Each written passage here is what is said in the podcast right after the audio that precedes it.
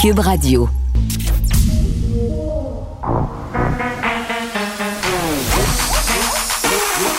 Elle a une opinion sur tous les sujets.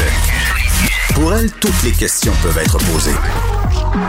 Geneviève Peterson. Cube, Radio.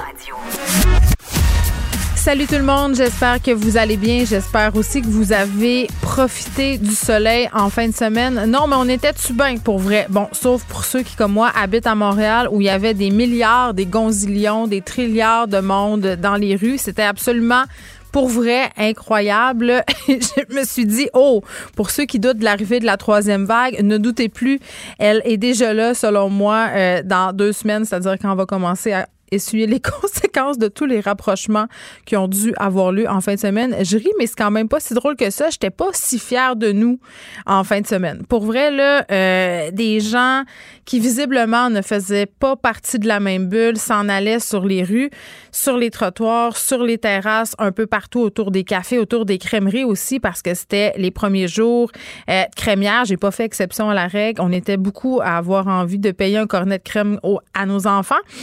Euh, les gens aussi avaient eu comme idée d'aller faire laver leur char. Moi, j'étais naïve. Oui, j'ai été naïve. Dimanche, je me suis dit, ah mon Dieu, je vais en profiter pour aller faire le ménage de mon auto. Il y avait une file d'environ 172 chars en avant euh, du lave-auto, donc j'ai renoncé. Mon auto est demeuré ça. Mais euh, tout ça pour dire, j'ai l'air de niaiser avec ça, mais je pense qu'il va falloir se rediscipliner là, parce que ça sera pas drôle tantôt. les cas, notamment, qui restent quand même autour des mêmes autour des mêmes zones, on parle de 712 cas, 15 décès, les hospitalisations qui sont un peu reparties à la hausse. Donc, il faudra continuer à surveiller tout ça. Euh, grosse semaine pour la vaccination au Canada. 1,2 million de doses du vaccin Pfizer devraient arriver. Euh, on a 800 50 000 doses environ du produit euh, qui a été développé par Moderna et on va surveiller autour de 14 heures cette annonce du premier ministre Trudeau et du premier ministre Legault. 826 millions pour l'Internet haute vitesse. J'ai envie de dire enfin. Et euh, bon, moi, ma fin de semaine a été euh, pas mal assombrie par toutes les nouvelles qu'on a concernant euh, la violence conjugale, des féminicides. On est rendu à six, des incidents aussi d'une extrême violence contre des femmes, tentatives de meurtre. Là, il y en aurait eu encore un ce matin dans Limoilou à Québec. Évidemment, il va être question de tout ça à l'émission. Mais j'avais bien envie de commencer avec un petit coup de gueule. Des fois, ça fait du bien. par rapport aux petites maudites culottes de plastique. Et là, euh, pour ceux qui n'ont pas d'enfants et qui ne suivent pas, c'est quoi les petites maudites culottes de plastique? Ce sont les pantalons de printemps imperméables, soit doublés en polar ou soit pas doublés en polar.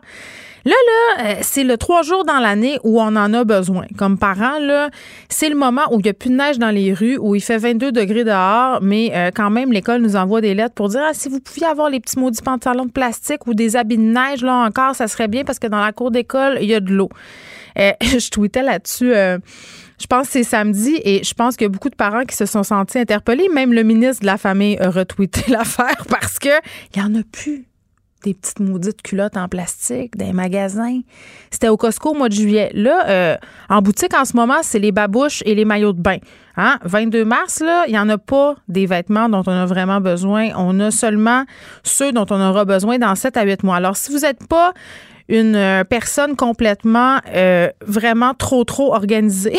Ben, vous les avez pas comme moi les petits maudits pantalons en plastique et vos enfants souffrent dans la cour d'école en ce moment. Ils ont peut-être le bas de pantalon mouillé. Ben oui, qu'est-ce que tu veux? Euh, Ou ils souffrent de porter un habit de neige alors qu'il fait plus 16 degrés dehors. Moi, je comprends rien là-dedans. Pour vrai, pourquoi on n'est pas capable d'organiser tout ça mieux que ça? Et comment ça on peut pas gérer des enfants trois jours par année c'est-à-dire tu tireras pas dans la neige Natacha, hein? Capable. Euh, on va revenir euh, maintenant sur ce qui se passe en ce moment avec les féminicides, la violence conjugale, une situation qui est vraiment, vraiment préoccupante, puis plus que préoccupante, une situation euh, pour laquelle, à mon sens, il faut agir au plus vite. On est avec Pierre Malenfant, qui est travailleur social, président de l'Ordre des travailleurs sociaux, des thérapeutes conjugaux et familiaux du Québec. Monsieur Malenfant, bonjour. Bonjour, Mme Peterson. Bon, euh, l'Ordre demande ce matin au gouvernement Legault d'investir massivement pour les services sociaux. Euh, évidemment, c'est clair qu'il faut financer ce pan du système de la santé là, pour éviter que des situations dramatiques comme celles qu'on connaît en ce moment euh, se produisent. Euh, puis les, les, cas de violence, les tensions dans les familles, la maltraitance, ça a été exacerbé par la pandémie. Là, euh, dans le communiqué que vous publiez ce matin, M. Malenfant, vous précisez euh, que quand même d'emblée, là, puis ça, je trouvais ça intéressant, vous dites, moi, je me prononce rarement là, sur la situation euh, de mes membres. Pourquoi vous avez décidé de le faire maintenant? Ben, écoutez, comme tout le monde le sait, on est dans un sinistre majeur, comme le Québec n'a jamais eu, et ce n'est pas juste au Québec, c'est partout dans le monde. Hein. et quand on voit des sinistres de cette ampleur-là euh, apparaître, on, observe que les, les, secteurs les plus vulnérables de la société sont touchés euh, en, premier lieu. Alors, si on prend par exemple les personnes âgées, on a vu au printemps, les personnes âgées dans les CHSLD, dans les ressources d'hébergement, euh, vous avez tous les, problèmes dans les milieux de garde, les besoins qui sont là. Vous, vous regardez à la protection de la jeunesse, les besoins également en santé mentale qui ne sont pas répondus, des listes d'attente qui sont très longues de ce mm. côté-là. Et on a tout un pan de la société aussi euh, qui subit de l'appauvrissement. On parle notamment des femmes enfin, qui étaient dans le secteur euh, de la restauration, dans les services, enfin, euh, qui ont perdu leur emploi. Donc, c'est beaucoup d'impacts qu'on voit apparaître dans le cadre de la pandémie et ces impacts-là vont durer longtemps. Ben, oui. Notre appel à avoir un plan de rétablissement psychosocial euh, pour euh, faire en sorte qu'on puisse répondre aux besoins de la population. Ben oui, parce que bon, il y a répondre aux besoins de la population, mais pour répondre aux gens, pour les aider, il faut que les travailleurs sociaux, il faut que les thérapeutes conjugaux aillent bien aussi. Comment comment ça va de ce côté-là? Ah, mais c'est évident, vous comprenez qu'on quand on est en contact constamment, vous savez, les travailleurs, les travailleurs sociaux et travailleuses sociales, il y a quand même 85 des, des membres qui sont des, femmes. Enfin, mm. Quand on est en contact jour après jour avec la misère humaine, avec euh, euh, avec la détresse, avec la mort, avec des gens qui, sont en deuil, avec des gens qui sont, sont confrontés enfin, à des situations traumatiques. Mm. Alors nécessairement, c'est ça, ça, crée de l'usure de compassion. Euh, ça crée du stress enfin, chez, euh, chez les membres nécessairement.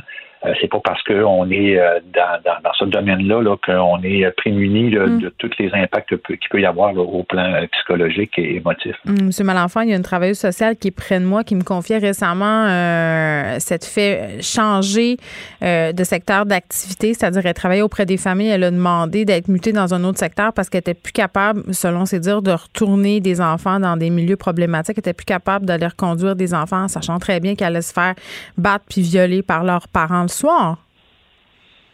Oui, c'est justement, c'est très triste. Vous savez, les services sociaux, c'est le filet social.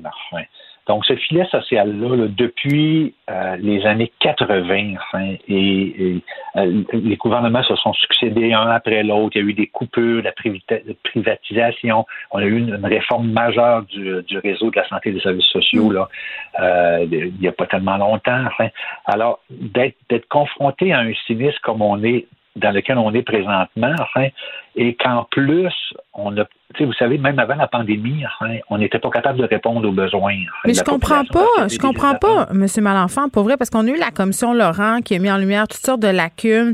Euh, bon, les gouvernements, là, tous les gouvernements, tous les partis euh, se disent préoccupés par la question des enfants, par le, le bien-être des enfants, la maltraitance, la violence conjugale. Pourtant, ça continue, ça se perpétue. Vous avez jamais l'air d'avoir les moyens d'agir. Oui, mais quand vous avez été pendant 30 ans à négliger le filet social, ben nécessairement, quand arrive une pandémie comme dans laquelle on est présentement, ben on les voit les trous. Euh, le, ministre des Finances va annoncer bientôt le budget. Alors, on, on, dit oui, il faut qu'il y ait une relance économique, mais ça nous prend absolument une relance sociale. Vous savez, tous les indicateurs psychosociaux hmm. au Québec présentement sont au rouge. Il y a des problèmes majeurs partout. et une pandémie comme on vit présentement, c'est un marqueur social historique la vie, elle sera plus jamais pareille euh, après cette pandémie-là. Et qu'est-ce qui nous, qui, qui, qui, est le, le piège, c'est que quand on va arriver vers la fin de la vaccination, quand, quand on va voir le virus commencer à un moment donné à s'atténuer, mm. euh, on va en parler moins, enfin, et à ce moment-là, on va avoir l'impression que la situation revient à la normale. Alors que c'est connu quand il arrive des sinistres, les impacts psychosociaux se font sentir sur des longues périodes D'où notre demande à, savoir qu'il y ait un plan de rétablissement psychosocial vaste qui couvre l'ensemble des secteurs les plus vulnérables au Québec pour faire en sorte, à un moment donné, qu'on va diminuer hmm. euh, les conséquences à, moyen ou long terme. Vous savez, quelqu'un qui présentement a des problèmes hein, d'adaptation à, la pandémie, qui a perdu son emploi ou qui, a été malade ou qui a, hmm. vu quelqu'un autour euh, décédé, ben, cette personne-là, peut-être que présentement, elle ne consulte pas. Mais si on s'en occupe pas de cette personne-là, ben, elle, on va la voir apparaître à un moment donné dans les services d'urgence, dans les services médicaux, enfin. Alors, d'avoir un plan de rétablissement psychosocial, ce n'est pas une dépense, ce sont un, c'est un investissement. Ben, je suis bien d'accord. Une démarche de prévention à, court euh, et moyen et long terme. Bon, on a eu six féminicides depuis le début de l'année au Québec euh, et tout récemment, là, se sont enchaînés trois événements de violence extrême, des événements qui ont eu lieu dans un contexte de violence conjugale. C'est quoi le rôle des travailleurs sociaux dans les cas de violence conjugale? Ben, vous savez, les travailleurs sociaux, les travailleurs sociaux, enfin, on est partout dans la société. On est dans le réseau de la santé, des services sociaux, on est dans les groupes communautaires, on est dans les écoles, on est, on est partout dans la société. Alors, nécessairement, quand on voit cette situation-là, qui, soit dit en passant, c'est pas surprenant, hein, dans le sens que c'était prévisible en contexte pandémique comme ça, hein, c'était prévisible. Les gens, là, ils sont chez eux, confinés à la maison, il y a un couvre-feu, alors, ils n'ont ont plus d'endroit pour aller visiter leur famille ou, à un moment donné, mm. la famille pourrait les supporter, enfin, voir les amis, avoir des activités pour sortir de la maison. Alors, tout le monde est confiné, est isolé, enfin, et nécessairement, ben, ça entraîne des tensions au niveau conjugal ou au niveau familial également. Et le rôle des travailleurs sociaux à travers de ça, enfin, ben, c'est de soutenir, c'est de faire du repérage, comme on dit, du mm enfin, il faut aussi, c'est très important pour tout le monde, qu'on soit intervenant psychosocial, qu'on soit infirmière ou qu'on soit euh, le simple citoyen, c'est important de poser des questions. Souvent, on se rend compte dans les relations de couple autour de nous autres qu'il y a des tensions, enfin, et on a tendance un peu à éviter de poser des questions. On, ben, a, l'impression que c'est pas nos affaires, M. Malenfant. Puis aussi, c'est quoi la différence entre un couple où il y a des tensions puis un couple où il y a de la violence? Des fois, on n'est pas outillé pour faire la différence. Non, effectivement, mais à partir du moment qu'on constate qu'il y a des tensions importantes, que ça va pas bien, mais on peut mener, quand on a l'occasion euh, euh, de parler aux personnes qui, qui sont, sont impliquées là-dedans, de dire mais comment ça va, j'ai l'impression que ça va pas tellement bien. Est-ce que tu, tu sens que tu vis de euh, du contrôle de ton conjoint? Enfin, est-ce qu'il y a tendance à mm. te surveiller? Enfin, donc, vous savez, on l'a appris avec les, les, les, situations de suicide. on avait un temps, où on disait, faut pas en parler pour éviter. Là. Alors, il faut en parler de la bonne façon. Il faut éviter un moment de répandre tout ça sur la place publique. Mais dans les démarches, dans le soutien qu'on offre à nos proches autour de nous, enfin, ou encore lorsqu'on est un professionnel, il faut poser des questions. Est-ce que tu as envie de te suicider? Comment tu le ferais? Alors, même chose concernant la violence conjugale. C'est important que les intervenants que les proches mettent un filet de sécurité. Euh, d'avoir une trousse de sécurité. C'est plus difficile maintenant parce que si vous quittez la maison à, 10h30, 11h le soir, ben vous êtes dans, le couvre-feu. Enfin, Oui, des fois, ça se passe la nuit quand ça dégénère. Je comprends. Euh, qu'est-ce que vous me dites, euh, M. Malenfant? Puis en même temps, comment on ferait, euh, par exemple, vous, chez les travailleurs sociaux, pour si on veut euh, cibler les hommes qui représentent une menace, puis les aider, parce que, tu sais, là, il est question de femmes assassinées, il faut aider ces femmes-là, bien, bien entendu, là. Mais ces hommes-là qui sont violents pour s'assurer qu'ils ne récidivent plus ou qu'ils commettent pas des gestes euh, de violence extrême comme un meurtre, ben il faut faire de quoi avec eux autres? Ah oui, oui, oui. Euh, écoutez, là, c'est vraiment, on est dans la prévention, dans la promotion euh, des, euh, des bonnes habitudes. Oui, mais après la prévention, après, tu sais, là, dans l'histoire qu'on a eue récemment, M. Malenfant, on a eu des multirécidivistes de la violence conjugale. Oui. Tu sais, à un moment donné. C'est sûr que le, le système judiciaire euh, doit regarder ça de, plus proche. Euh, vous savez, on a eu dans, tout le, mouvement des femmes dans les années 70-80, à un moment donné, mm. ont permis de, de, faire avancer la société de façon très importante. Et il faut pas s'asseoir là-dessus en disant, ben là, c'est réglé, maintenant c'est égalitaire, on a, on a ces droits-là dans les chartes. Et, euh, non, mais excusez, là, imaginez, M. Malenfant, imaginez-vous deux secondes, là, que si depuis le début de l'année, depuis le 1er janvier 2021, Il y avait six hommes qui étaient décédés des mains de leurs conjoints. Imaginez ça, là. Qu'est-ce qu'on serait en train de faire puis comment on serait en train de se déchirer à la chemise? C'est comme si c'était normal qu'on tue des femmes. Non, c'est tout à fait inacceptable. Euh, écoutez, c'est inacceptable dans des sociétés, dans n'importe quelle société. Et nous, ici, nous avons des sociétés développées où il y a des services qui existent, quoi qu'il n'y a pas suffisamment, hmm. mais c'est inacceptable. Alors, cette dynamique-là, qui, s'est installé, enfin, vous savez, euh, quand on parle en 1950, 1960, nos grands-parents, enfin, nos parents, enfin, euh, étaient dans une dynamique où c'était les hommes qui contrôlaient, les femmes n'avaient pas le droit de vote, enfin, les femmes n'avaient pas le droit de signer de contrat, les mm. femmes n'avaient pas de droit tout simplement. ça, c'était des, des, pas le droit d'avoir un chèque de paie, il fallait que tu le donnes à ton mari. Exactement. Alors, voyez-vous, là, de faire ce changement-là, de renverser la situation pour établir des, des relations harmonieuses, égalitaires dans la société, il reste beaucoup, beaucoup de choses à faire. Et on a comme l'impression que ça a été mis un petit peu en veilleuse en se disant, ben non, on n'en parle plus maintenant, mm. c'est plus tranquille. Et là, la pandémie nous fait apparaître ces situations-là. Et c'est tout à fait dramatique, c'est inacceptable et à la fois du côté des services, euh, des services sociaux, enfin l'ensemble des milieux, que ce soit le milieu de travail, dans les milieux des affaires, enfin dans le réseau communautaire, partout. C'est important que tout le monde prenne la parole, dénonce ces ben situations-là. Et le milieu juridique également doit faire un, ben travail important pour ne pas libérer, enfin, bien évaluer la situation de ces personnes-là et s'assurer d'avoir un encadrement, s'ils sont, s'ils sont libérés, d'avoir un encadrement très, très serré. très bien. Pierre-Paul Malenfant, qui est travailleur social, président de l'Ordre des travailleurs sociaux et thérapeutes conjugaux et familiaux du Québec, qui faisait une sortie aujourd'hui demandant au gouvernement Legault d'investir massivement pour les services sociaux. Geneviève Peterson. Une animatrice pas comme les autres.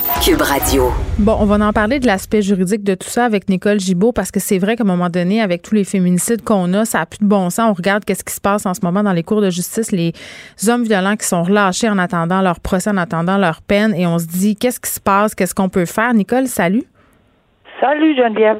Bon, écoute, euh, six féminicides, euh, ce dont on s'est parlé la semaine passée, le chauffeur de taxi, finalement, ça s'est avéré. On a aussi trois incidents ultra-violents qui ont eu lieu dans un court laps de temps, des tentatives de meurtre. Euh, la dernière, là, est pas confirmée, c'est-à-dire on ne sait pas si c'est dans un contexte de violence conjugale, mais tout porte à le croire. C'est le service de la police de Québec qui est présentement en intervention, ben, était en intervention du moins ce matin dans le secteur de Limoilou.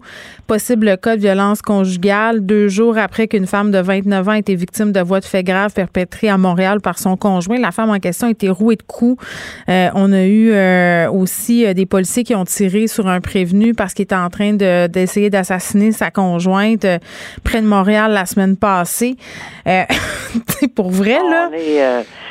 c'est vraiment hallucinant d'entendre tout ça dans les quelques mois euh, évidemment, euh, il n'y a rien euh, qui permet ce genre de comportement, évidemment. Mais là, honnêtement, là, devant, d'entrée de jeu, tu disais, bon, on va regarder ça au niveau judiciaire. Dès qu'il va être accusé, dès qu'il va être accusé, traduit devant le tribunal, on a la première étape. C'est important qu'on le sache. La première étape, là, devant le juge, là, quand il se présente, la couronne déclare si elle a objection ou pas d'objection à la remise en liberté.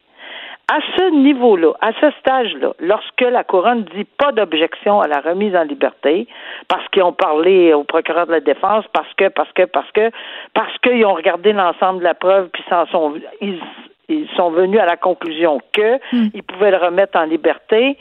Euh, pourquoi? À cause des nombreuses décisions de la Cour suprême et des cours euh, supérieures euh, sur qui, qui évidemment reflètent la présomption d'innocence le droit à la liberté, il est, il est juste accusé, il n'est pas coupable, etc., etc. Cela, en soi, avec cette étude-là, procureur de la Couronne, DPCP dit pas d'objection à la remise en, liberté.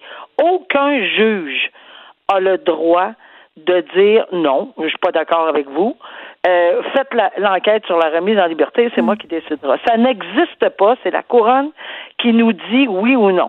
Si évidemment la couronne dit il y a une objection, on aura une enquête du cautionnement. Là, c'est le juge qui décide et on verra la preuve. Le oui-dire est permis. Il y a un ensemble de faits et de circonstances. J'en ai tellement fait dans ma vie des remis, des requêtes de remise en liberté. C'est comme euh, aussi facile pour moi d'en discuter avec toi, le Geneviève, que de me laver les dents. Donc, euh, je sais vraiment à quoi on fait face comme juge quand c'est. Mais il reste encore les fameux principes. Mais sauf que il y a des circonstances qu'on doit prendre en considération, puis malheureusement, ce n'est plus la même chose que quand j'ai fait ma première enquête sur cautionnement en 1990. Oui. Nicole, on est euh, rendu en 2021, il y a une pandémie. Là. Oui, puis Nicole, des cas, puis on en parle toutes les deux régulièrement, tu le sais, là, des gars qui ont brisé leurs conditions, euh, des gars qui sont des multirécidivistes de la violence conjugale, euh, des gars qui avaient des 810 qui se sont quand même pointés pour voir leur ex-conjointe, qui s'en foutent, qui respectent rien, puis on les remet en liberté en attendant un procès ou en attendant un prononcé de sentence. Moi, j'ai des victimes de violence conjugale qui m'écrivent, Nicole, pour me dire, là, je suis terrorisée. Quand il va sortir de prison, il va falloir que je redemande un 810 où il est en prison puis il n'arrête pas d'entrer en contact avec moi par le biais d'autres personnes. Ou comment ça se fait que pendant qu'on que je suis en cours, la procureure de la couronne, euh, j'ai aucun pouvoir, elle laisse tomber des chefs. Tu sais, je veux dire, à un moment donné, les victimes sentent qu'elles n'ont rien à dire. Je le sais et je le réalise de plus en plus. Disons que quand j'étais dans le milieu, puis je, je, je, l'ai fait à cœur de jour, là, et j'ai entendu les, les mêmes arguments, j'ai vu les, les, les, la même même chose que j'entends aujourd'hui, mais je le regardais pas d'un même œil parce que je le mm. regardais vraiment d'un œil de euh, juriste très pur, de la jurisprudence, non, oui. Mais je, je, suis encore convaincu que les juges le font, sauf qu'il faut s'adapter aux situations et à mon avis, il faut s'adapter aujourd'hui aux principes qui sont édictés dans, dans le code criminel, mais aussi aux circonstances entourant euh, un drame. Alors, les circonstances en ce moment, un des facteurs que j'ai jamais vu avant dans ma vie, euh, c'est peut-être le fait qu'on est dans un cadre de confinement, on est dans un cadre de pandémie, que c'est beaucoup plus difficile, que là, on sent que du déconfinement qui va avoir lieu. Donc, on laisse un peu plus de corps. Qu'est-ce que le conjoint ou la conjointe va aller dire? Mon Dieu, mm. euh, ce qui s'est passé pendant les trois, quatre mois où on était confinés, est-ce qu'on va nous entendre? Tu sais, alors il y a une crainte qui s'installe, etc. Mais c'est hallucinant. Et à mon avis, que ça, il faut, je disais euh, à quelqu'un ce matin, il faut prendre des petits pas, il faut regarder ça non plus en silo, mais il faut le regarder avec un, écran très large. Mais le tribunal dédié en ce sens-là, ça pourrait être une bonne idée. Puis tu sais, l'article du Devoir là ce matin, il m'a interpellé des hommes en liberté, des femmes cachées dans des maisons. C'est pas normal que ces gars-là retrouvent la liberté puis que toi là comme victime tu sois obligé de prendre tes petits, de t'en aller dans une maison d'hébergement, euh, d'abandonner, dans le fond, ta routine, ton travail, dans bien des cas, t'en aller dans une autre région parce que c'est juste là où il y a de la place, alors que monsieur, lui, retrouve ses habitudes. Mais est-ce, moi non plus, j'en reviens pas. Il, va retrouver, mais est-ce qu'on peut, à chaque fois qu'il y a une allégation, euh, à chaque fois les emprisonner puis bon racler jusqu'à temps présomption d'innocence, c'est non. je veux dire oui. Exactement non. Mais y a-t-il d'autres genres de paramètres? Y a-t-il autre genre d'encadrement?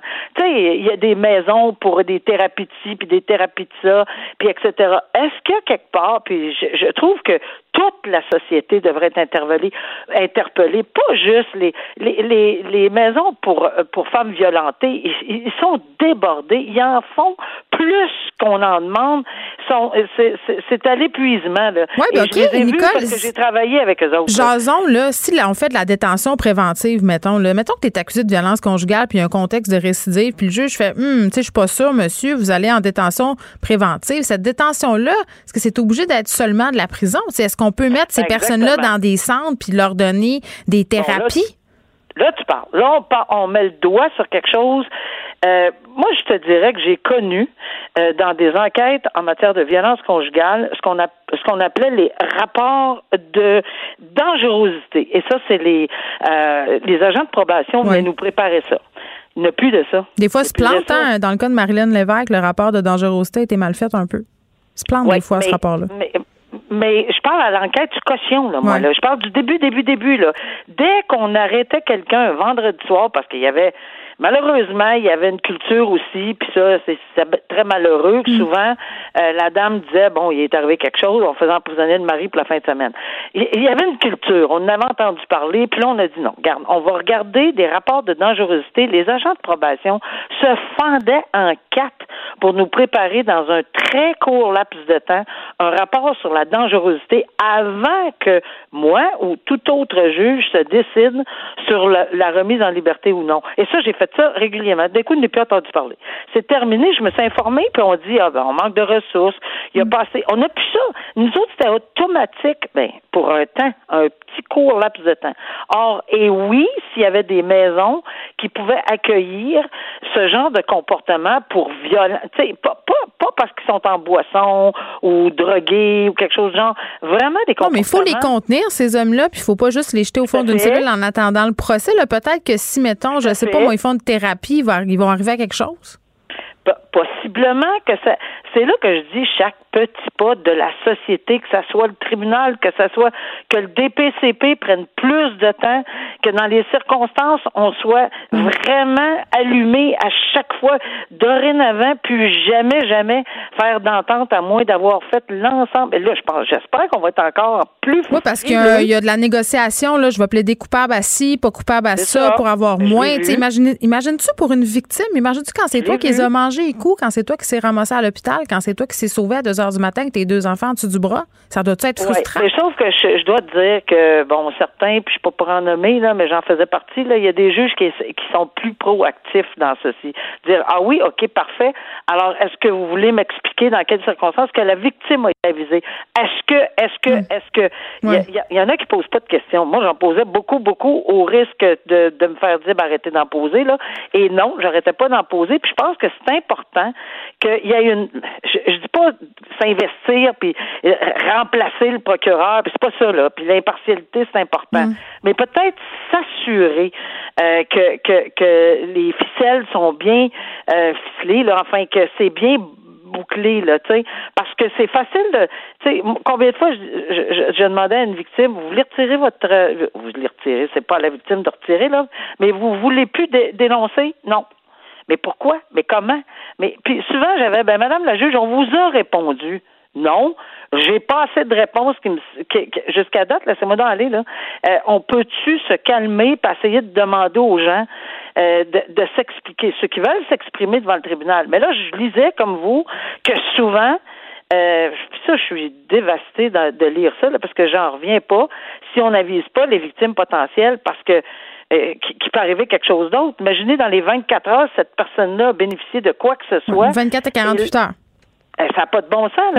Quel, temps on a pour se retourner de bord avec les ben, enfants pour se sauver? Il n'y en a pas. Euh, alors, moi, je pense qu'il faut mettre l'alerte à high, là, si on me permet l'expression, vraiment rouge vif, là, quitte à rebalancer. C'est ça le signe du droit, la balance. Là, on est rendu vraiment, la balance est écrasée rien que d'un côté, malheureusement. Et euh, oui, le bracelet électronique pour les gens qui sont remis en liberté. Puis j'entendais des gens dire, ben, une remise en liberté, peut-être pas la première fois. Peut-être s'il brise ses conditions. Ben, c'est parce que s'il brise ses conditions, qui va me garantir que s'il brise ses conditions, c'est pas la deuxième fois qui va euh, commettre l'irréparable. Ben, qui va aller tuer son ex-conjointe ou sa conjointe. On ne sait pas, ça. Alors, mais je sais, et je, sais que ça va hurler du côté de la défense. On, ne veut pas emprisonner avec des bracelets euh, les clients ah non? parce une présomption d'innocence. Oui, ben, les présumées victimes, les présumées victimes, elles sont emprisonnées dans des maisons d'hébergement pour femmes oh. victimes de violences conjugales. C'est pour ça que ça prend un équilibre, euh, Geneviève. Je pense que toute la société, puis en ce moment là, j'ai jamais vu tant d'interpellations de tout le monde. C'est ça qui fait bouger les choses. Tant mieux. Ben, la ministre de la Condition féminine n'a euh, pas l'air de se sentir tant interpellée. Elle nous continue avec sa cassette de robot. Euh, on termine, Nicole, avec un, autre drame. Malheureusement, ça nous fait un, pas très beau début de semaine, j'ai envie de dire. Une adolescente de 15 ans qui a été tuée euh, sur la 40 par un chauffeur qui coursait, était dans un véhicule, se sont arrêtés pour prêter main forte à des amis en panne. Et c'est là que c'est arrivé quelle triste histoire quand on dit vraiment mm. pas être à la bonne place, etc. Bon, quel était le contexte avant, pendant et après? Euh, c'est sûr, mais personne mérite euh, ce, ce, ce drame-là, là, puis de, mourir de la façon mm. que c'est arrivé.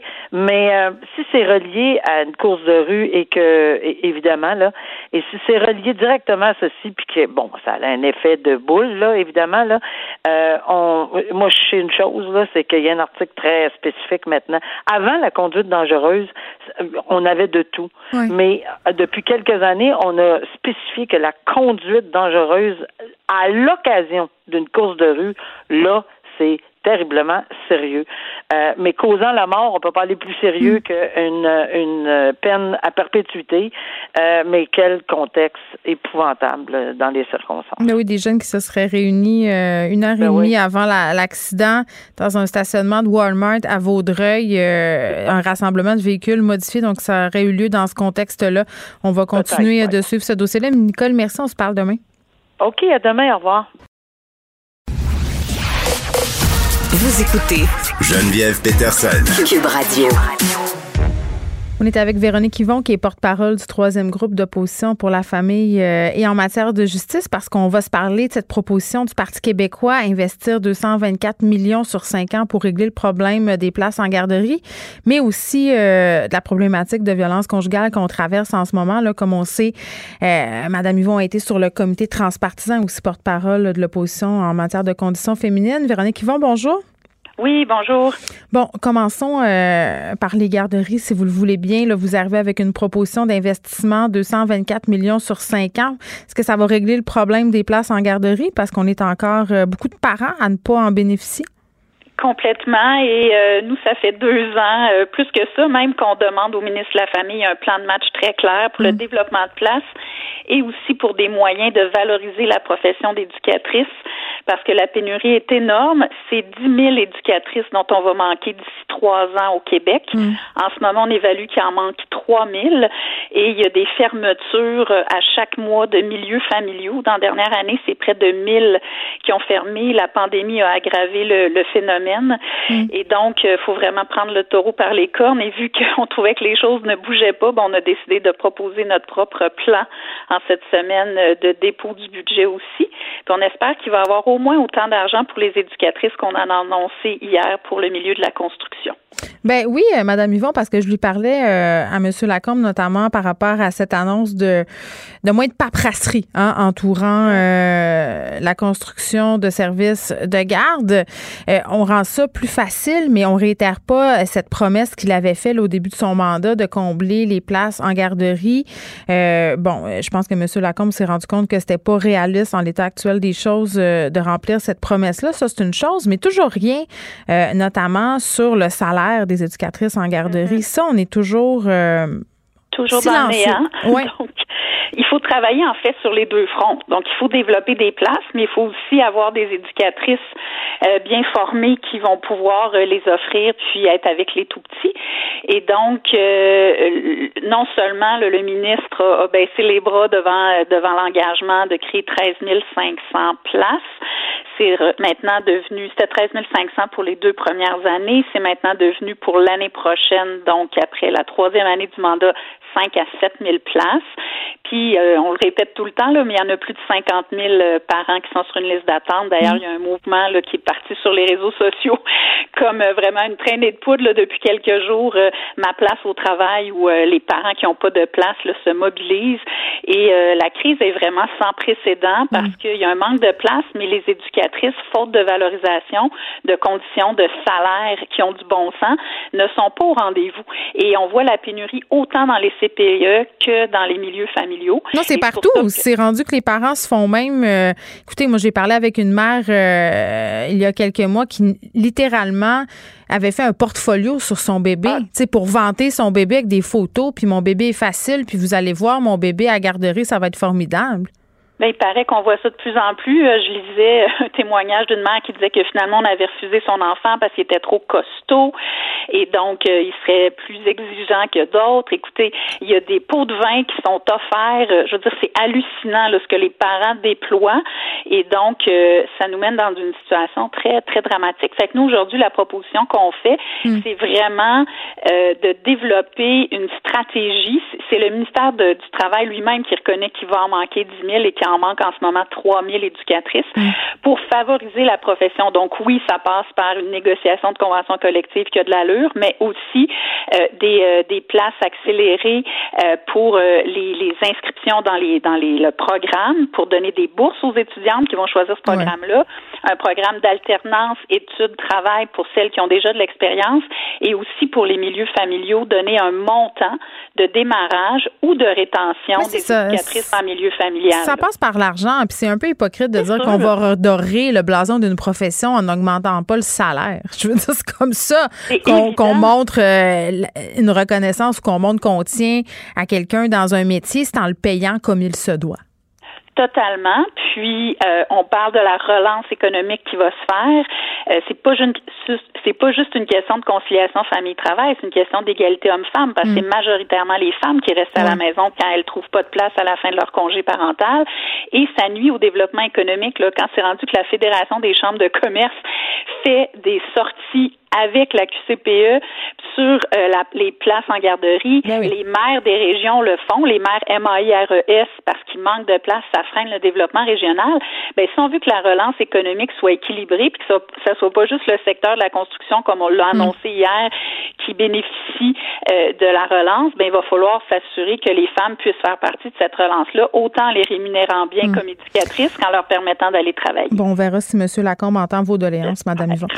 Euh, là, on va se parler des féminicides. Ça n'a pas de bon sens. Euh, féminicide, 6 depuis le début de l'année. Trois cas de violence extrême. Là, on a encore eu un cas ce matin à Limoilou, bien que ça reste à confirmer, bien évidemment. Euh, vous avez été, Mme Yvon, sur le comité transpartisan là, par rapport à la violence conjugale. Vous avez été porte-parole de l'opposition en matière de conditions féminines. Comment, comment vous réagissez par rapport à ce qui se passe en ce moment? Il y a une escalade sans précédent. Ben, je suis euh, complètement catastrophée. Euh, je pense que c'est un sentiment généralisé, puis mm. j'ai le sentiment aussi qu'on n'arrête pas de le dire. Ça nous arrache le cœur. C'est absolument intolérable comme société aussi avancée qu'on soit pas capable de déployer des moyens forts pour faire reculer la violence faite aux femmes, puis la violence en contexte conjugal. Et c'est pas parce qu'il y en a pas des solutions qui sont qui sont offertes puis qui sont réfléchies. Je veux dire, le milieu des groupes de femmes, des maisons d'hébergement, euh, des centres d'intervention pour les hommes violents, ils en mettent de l'avant des, des, propositions. Nous, on a un chapitre complet dans le rapport qu'on a déposé là, au mois de décembre ben sur l'enjeu de la sécurité des femmes victimes, des personnes victimes. Alors, des solutions, là, il y en a. Là, nous, on a toute une, on a plus de 20, 25 recommandations juste sur cette question-là. Alors là, à un moment donné, il faut se retrousser les manches et se dire que comme société, on en fait une priorité. On en fait une priorité pour pas dire ah ben là c'est tel ministère, c'est tel autre. Non non, on travaille tout le monde ensemble, on met les budgets qu'il faut, puis on conscientise, puis on, on décide que le focus il est sur la personne victime. Je suis tannante avec ça, je le répète depuis des mois et des mois, mais le système n'est pas pensé pour les victimes. Hmm. Il est toujours pensé pour les contrevenants en, en partant des protections constitutionnelles que personne remet en cause, mais il faut aussi partir de la réalité de la victime donc, c'est pour ça que toute l'idée d'une approche adaptée, d'un tribunal spécialisé, de la formation en continu, c'est que pour tout ce que, pour tout ce monde-là, c'est de mieux savoir c'est quoi les risques. Puis quand tu as un cas de violence conjugale devant toi, de jamais le minimiser, mais au contraire, d'imaginer que le pire peut survenir parce que malheureusement, le pire survient beaucoup trop souvent. Ben oui, puis il y en a eu des recommandations au mois de décembre. Là, vous y faisiez allusion 154. Euh, est-ce que ça avance assez vite? Parce que je parlais avec Isabelle Charret qui me disait ben ça suit son cours. On a investi des sommes assez évoquées, mais il y a encore des maisons d'hébergement euh, qui ont attendu très, très longtemps avant d'avoir leur financement. Euh, pourquoi on n'avance pas? Parce que j'ai l'impression qu'on parle, parle, qu'on jase, jase. Même le premier ministre, lors des points de presse, il a fait référence à la problématique de violence conjugale, bon, de façon qui, à mon sens, était un peu maladroite là, en parlant de virilité, mais quand même, il s'est senti, il l'a dit, qu'il est mm-hmm. interpellé, et pourtant, ça continue. Vous avez été dans le secret des yeux, Madame Yvon, là, vous, vous avez siégé euh, dans ce comité-là. Oui, ils ont fait des rencontres. Pourquoi ça avance pas? Je peux vous dire qu'on pousse solidement, puis on demande des rencontres de suivi, tout ça. Fait que, ben, je pense que c'est juste la volonté, euh, il faut de la volonté politique à un moment donné, il faut que ça soit une priorité, hein, parce qu'on sait à quel point il y en a des dossiers, puis là, là, c'est là, là. C'est une urgence nationale. Il faut que les moyens suivent. Les mm. paroles, c'est une chose, mais là, il faut les moyens. Le bracelet électronique, là, on en parle depuis des mois. Mais là, il faut l'implanter, le bracelet électronique. Les, le financement des maisons euh, de violence, euh, d'hébergement des personnes victimes de violences mm. conjugales, il faut rehausser leur financement, mais il faut que ça soit maintenant. Il faut plus que ça niaise, il faut que ça soit là. Mm. Les, les, ressources pour les hommes violents, il faut que ça soit là. La reconnaissance de la violence psychologique. Moi, j'ai mené ce combat-là. On est en train de revoir la loi sur l'IVAC. Je dis au ministre qu'il faut reconnaître le crime de violence conjugale et la violence psychologique, la coercition, mhm. parce que c'est aux premières étapes qu'il faut intervenir. Mhm. Ben, j'ai, pas eu euh, d'ouverture à cet égard-là parce qu'on se dit, on me dit, dans le code criminel, c'est pas reconnu comme tel, fait qu'on peut pas aller plus loin. Ben justement, au Québec, innovons, reconnaissons-la, parce qu'en ce moment, une femme qui va porter plainte, si elle a pas de bleu, si elle n'a pas été victime de voies de fait, elle ne pourra pas avoir un suivi d'un dossier si, par exemple, on, l'empêche de voir sa, famille, si on mm. lui confisque son téléphone. Ben, la violence psychologique, elle doit être reconnue aussi si on veut vraiment prévenir. Fait il y a plein de possibilités, mais je moi, je veux juste vous dire hmm. qu'on est trop franc, vraiment, euh, les élus du comité transpartisan, mais là, il va falloir que dans le budget, les moyens soient là, puis il hmm. va falloir aussi que les mesures dont on parle depuis des mois et des mois, qu'elles se concrétisent. Puis il y en a des pistes. Euh, Madame Yvon, est-ce que c'est une bonne idée que ce soit la même personne qui soit déléguée à l'éducation, euh, qui soit ministre responsable de la condition féminine et qui soit en charge de la gestion de la crise au niveau sportif pendant la COVID? Ben, écoutez, euh, moi, j'aimerais beaucoup qu'il y ait une personne dédiée euh, au, euh, à la question de la condition féminine et de la violence faite aux femmes. Euh, on, on, a énormément de travail à faire. Les suites du mouvement hashtag moi aussi, les féminicides, la ben violence conjugale qui semble pas se freiner. On voit qu'il y a une explosion des cas. La pandémie a exacerbé les, les crises. Donc, honnêtement, je pense que ce serait un signal en soi de montrer qu'on prend ça tellement au sérieux qu'il y a une personne qui va être dédiée à ça. Euh, d'ailleurs, dans le dans le rapport du comité, on parle même que l'instance qui devrait s'occuper de ça devrait relever directement du bureau du premier ministre pour bien coordonner les choses, parce que ça part d'un bout à l'autre. Mais bref, au-delà des structures, il faut qu'il y ait vraiment quelqu'un qui, soit dédié à ça. Moi, je suis, moi, je suis tout à fait d'accord euh, avec ça. C'est en fait, il faut bouger, il faut agir, puis il faut montrer aussi que c'est sérieux, pas par des paroles, mais par des gestes qui vont parler concrètement et symboliquement aussi. On est rendu là, puis je sens dans la population québécoise une, euh, un, désabusement, un choc, euh, une espèce de rage de voir euh, ces crimes-là, ces féminicides-là se multiplier. Et puis là, ben, à un moment donné, il faut dire si cette rage-là, elle est réelle, puis que le gouvernement la partage, ben, il faut que ça, faut que ça mm. provoque des changements en profondeur. Merci Véronique Yvon, qui est porte-parole du troisième groupe d'opposition pour la famille et en matière de justice. On se parlait euh, des féminicides, bien entendu, et de la proposition du Parti québécois d'investir 224 millions sur cinq ans pour régler le problème des places en garderie. Geneviève Peterson. Elle réécrit le scénario de l'actualité tous les jours. Vous écoutez Geneviève Peterson. Cube Radio. Bon, on va se parler un peu de vaccination. Je vous disais euh, en entrée d'émission que ça serait une bonne semaine pour la vaccination au Canada. On aura euh, des livraisons quand même de doses en quantité.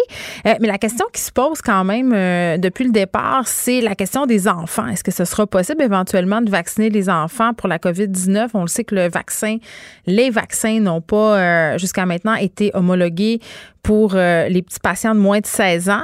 On va en parler avec Lionel Bertou, qui est professeur à l'Université du Québec à Trois-Rivières, qui est spécialiste en rétrovirologie, immunologie et maladies infectieuses. Monsieur Bertou, bonjour. Bonjour. Bon, après ma barre, euh, parce que moi, dans ma tête, je, dois vous l'avouer, là, je faisais l'erreur au départ, euh, quand on a commencé à parler de vaccination, de penser que les enfants allaient être vaccinés en même temps, au même titre que les adultes, c'est-à-dire que les vaccins s'adressaient à tout le monde. Or, rapidement, je me suis rendu compte que j'étais dans l'erreur. Pourquoi on élimine systématiquement les enfants de la plupart des essais cliniques pour les vaccins? En fait, ils ont, euh, ils n'ont pas été inclus dans les essais cliniques pour ces vaccins, pour Covid-19. La raison pour ça, c'est que euh, les campagnes de vaccination ont commencé, euh, enfin de vaccination, pas de vaccination, mais de d'essais cliniques de ces vaccins euh, ont commencé à l'été 2020, donc plutôt vers le début de la pandémie. Et à ce moment-là, on considérait que Covid-19 était une maladie qui touchait essentiellement les seniors, c'est-à-dire que la grosse majorité des, des gens qui étaient qui étaient malades, donc euh, euh, étaient dans les couches plus plus âgées de, de, la société.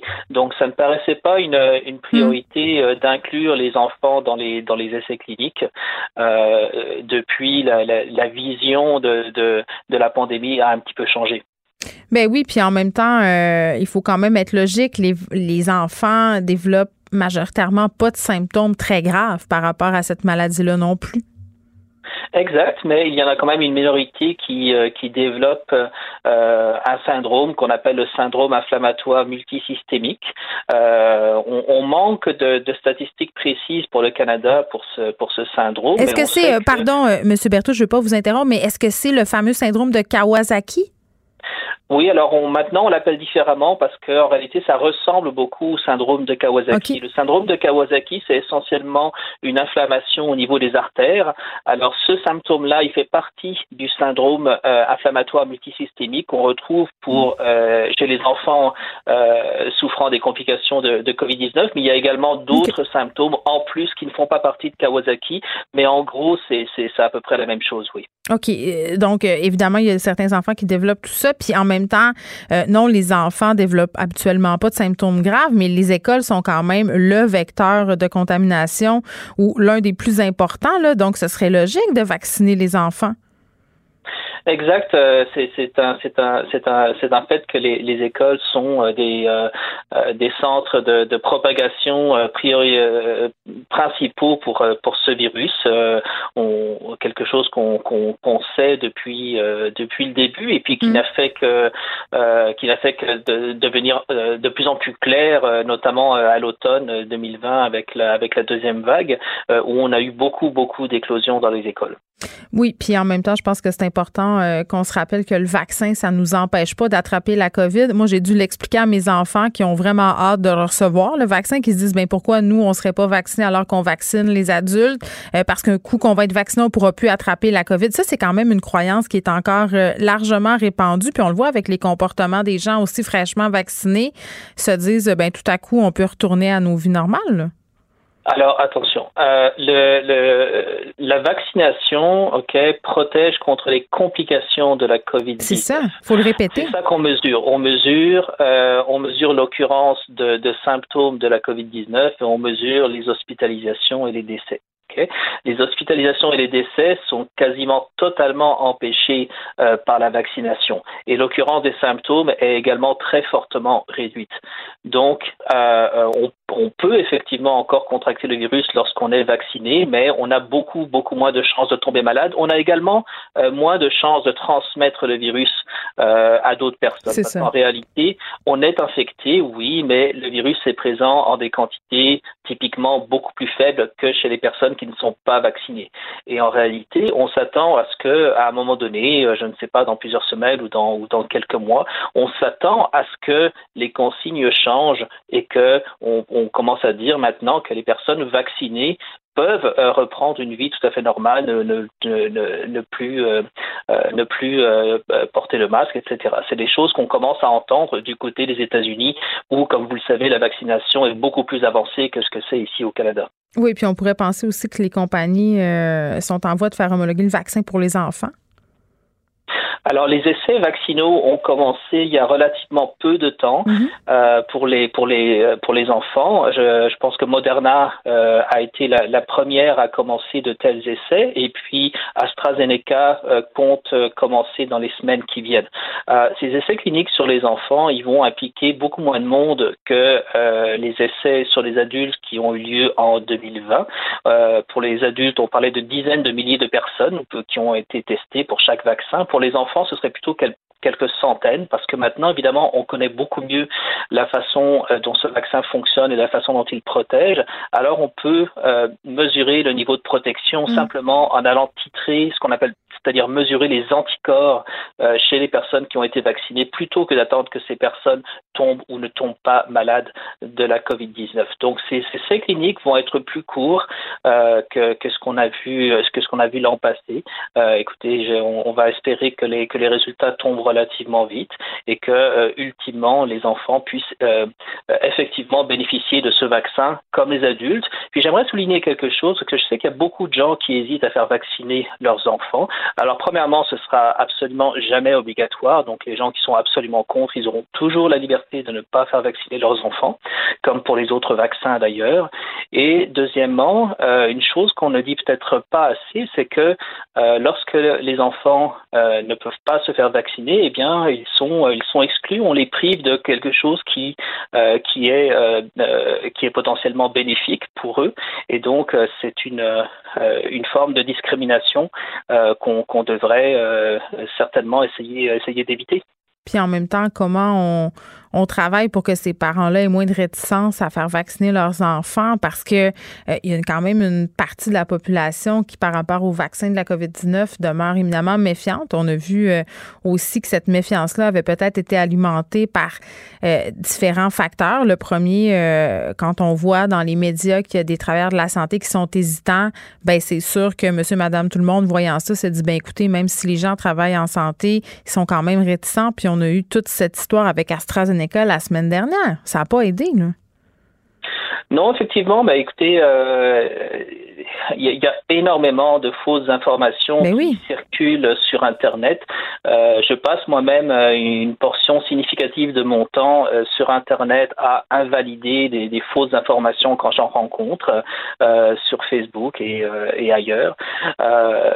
et puis, c'est un, travail monumental. Ce que je peux vous dire par contre, c'est mm. que je pense que la confiance dans les vaccins COVID-19 est plutôt à la hausse. Okay? Et on, le, on a vu exactement la même chose aux États-Unis et dans d'autres pays, c'est-à-dire qu'au fur et à mesure que les campagnes de vaccination avancent, tout le monde, absolument tout le monde connaît maintenant une personne ou plusieurs personnes qui ont été vaccinées, puis tout le monde peut constater de leurs yeux que les personnes vaccinées vont très bien, qu'il n'y a pas d'effets secondaires euh, durables à part les petits effets secondaires qui, qui suivent l'injection, qui sont mhm. tout à fait normaux. Euh, et puis je pense que tout le monde peut constater que les personnes vaccinées euh, exprime un soulagement d'avoir été vacciné, un soulagement de savoir qu'elles sont maintenant protégées. Mm. Et en réalité, je pense que je, je pense qu'on est sur une pente ascendante au niveau de la confiance.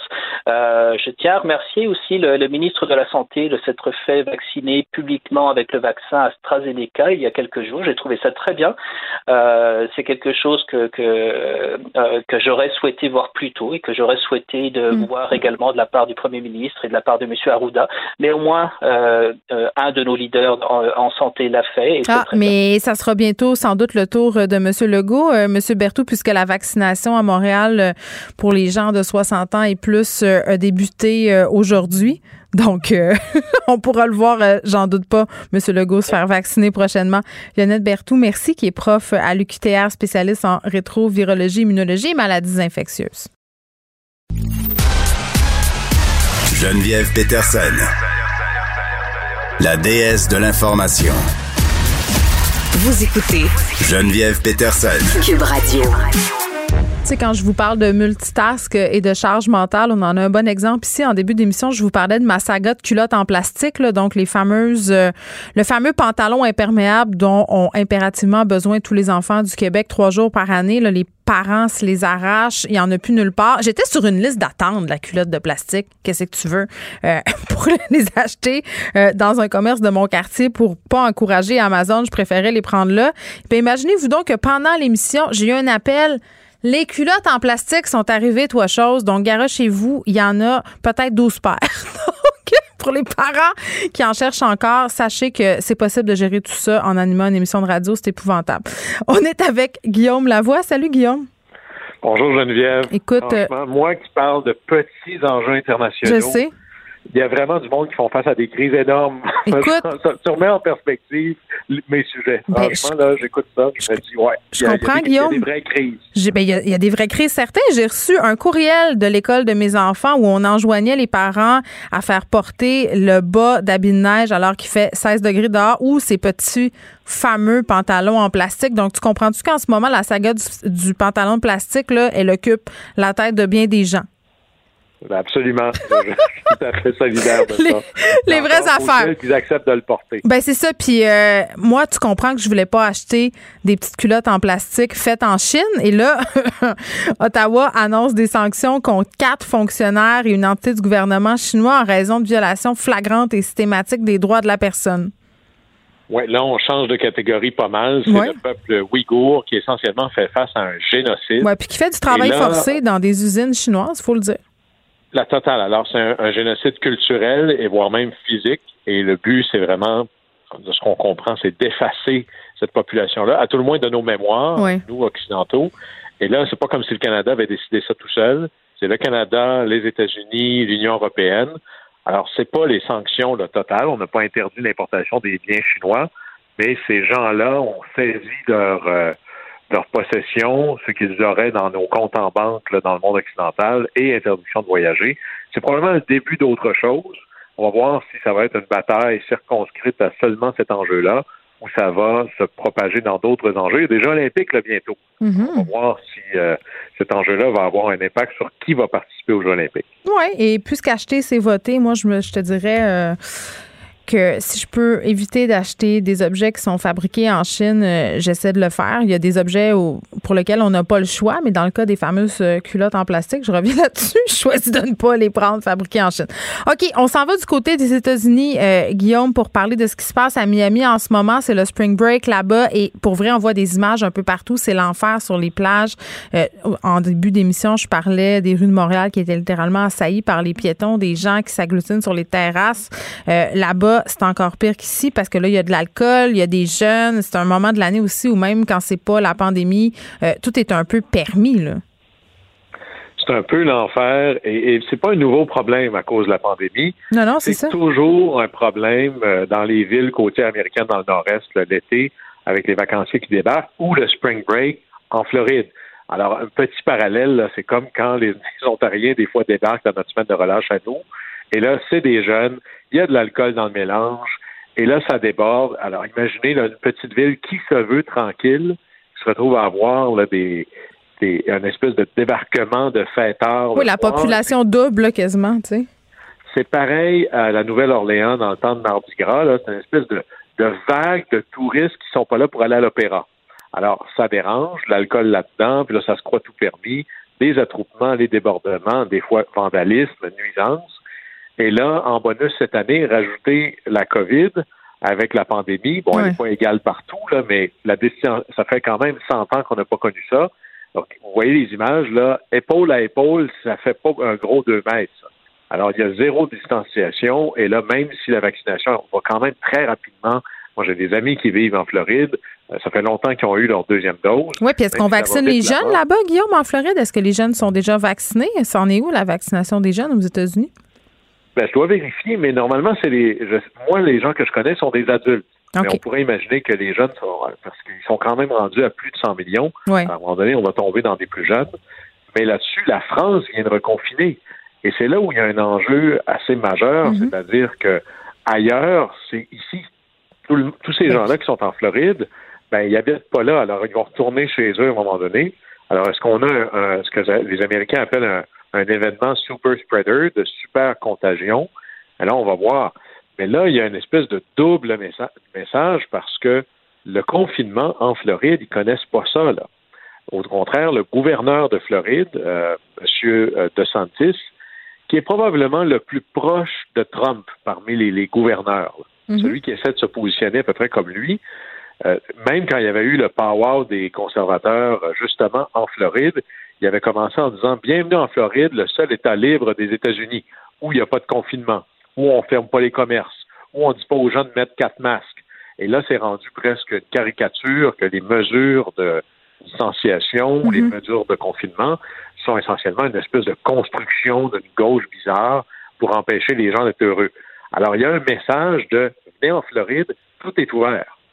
Alors, on a une chose qui s'additionne à l'autre, mais là, ça nous fait des gens qui débarquent à Miami Beach, et là, la ville a dit ça fera couvre-feu, et là, on voit peut-être un parallèle avec les mesures de couvre-feu au Québec. Faire un couvre-feu à 8 heures le soir quand il fait moins 25 en février, c'est peut-être moins brave que le faire au mois de mai ou au mois d'avril ou même au mois de mars. on avait besoin euh, de casser le party à Miami, là, puis on verra dans les prochains jours, euh, ça sera quoi la situation épidémiologique là-bas. On le sait, les premiers symptômes apparaissent euh, au bout de 5-6 jours, donc on verra les conséquences de tout ça. Clairement, il va y en avoir. Guillaume, Donald Trump ferait son retour sur les médias sociaux? Comme il avait dit lui-même à ce fameux power de l'amical de Trump, est-ce que vous vous ennuyez de moi, là? Et là, euh, ça se pourrait qu'il débarque sur une nouvelle plateforme. Puis, il n'y a pas de surprise là. D'abord, c'est la mais attends, J'ai une question, je m'excuse, je ne vais pas t'interrompre, mais c'est un nouveau média social ou c'est euh, une, plateforme euh, dont, on ne sait pas? Là? Ben, il ne l'a pas dit. Alors, on est dans un, un stream tease typique de Trump. Là. Je suis sûr, moi, qu'il y a des plateformes de médias sociaux que l'on connaît moins, mais qui existent. J'espère que c'est pas Clubhouse. Pardon? J'espère que c'est pas Clubhouse, cette nouvelle euh, plateforme euh, sur invitation. Non, je ne penserais pas, mais peut-être que ça va être euh, Parler ou quelque chose du genre. Et recruter Trump, si vous êtes une plateforme de médias sociaux, c'est comme recruter un, influenceur de premier plan. C'est comme une équipe de hockey qui irait chercher Wayne Gretzky c'est la totale parce que Donald Trump, il génère des clics, il génère des vues. D'ailleurs, on l'oublie, mais avant que Trump débarque en politique, euh, Twitter commençait à battre de l'aile, ça ralentissait, ça faisait un peu dépasser, c'était plus ça qui était cool, Twitter. Et bien qu'il ne le dise pas aujourd'hui, Donald Trump est un peu responsable du très grand succès de Twitter pendant plusieurs années. Alors, n'importe quelle plateforme aurait intérêt, si on est purement au plan financier, mhm. d'aller chercher quelqu'un.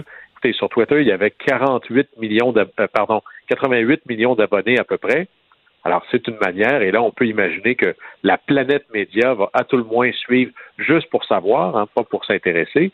Et en plus, il y a déjà une base militante qui vient avec lui. Alors, c'est un modèle d'affaires hyper intéressant. C'est dans la logique classique de mhm. Trump, c'est-à-dire la politique n'est qu'un autre moyen. Ça a déjà été son show de TV, ça a déjà été ses cravates. Ce n'est qu'un autre moyen de marchander pour une valeur de dollar son nom et ce qu'il représente. C'est pour monétiser son nom. Juste dire que le point de presse euh, concernant euh, les annonces euh, très importantes concernant Internet haute vitesse est en train d'avoir lieu. On voit euh, M. Trudeau euh, qui a commencé son allocution. M. Legault va aussi en parler, euh, parler plus tard, pardon. Je vais y revenir avec Alexandre Moranville-Ouellette à la fin de l'émission. Guillaume, en terminant, un petit truc rapide, Biden qui s'est enfargé dans l'escalier. Mais encore, il s'était pas planté en rentrant dans son avion. J'ai de la misère à suivre, là. Mais là, il s'est. on voit l'image, c'est il y a l'escalier pour monter à bord de Air Force One. Ouais. Et il s'est pas enfermé. Il s'enferme une fois, il se relève, il s'enferme une deuxième fois, trois fois. Alors, euh, d'abord, il y a quelque chose. Moi, je vois ça comme il a juste fait ça en avance pour Pâques. Hein, Biden est catholique. Quelqu'un qui tombe trois fois dans un chemin comme ça.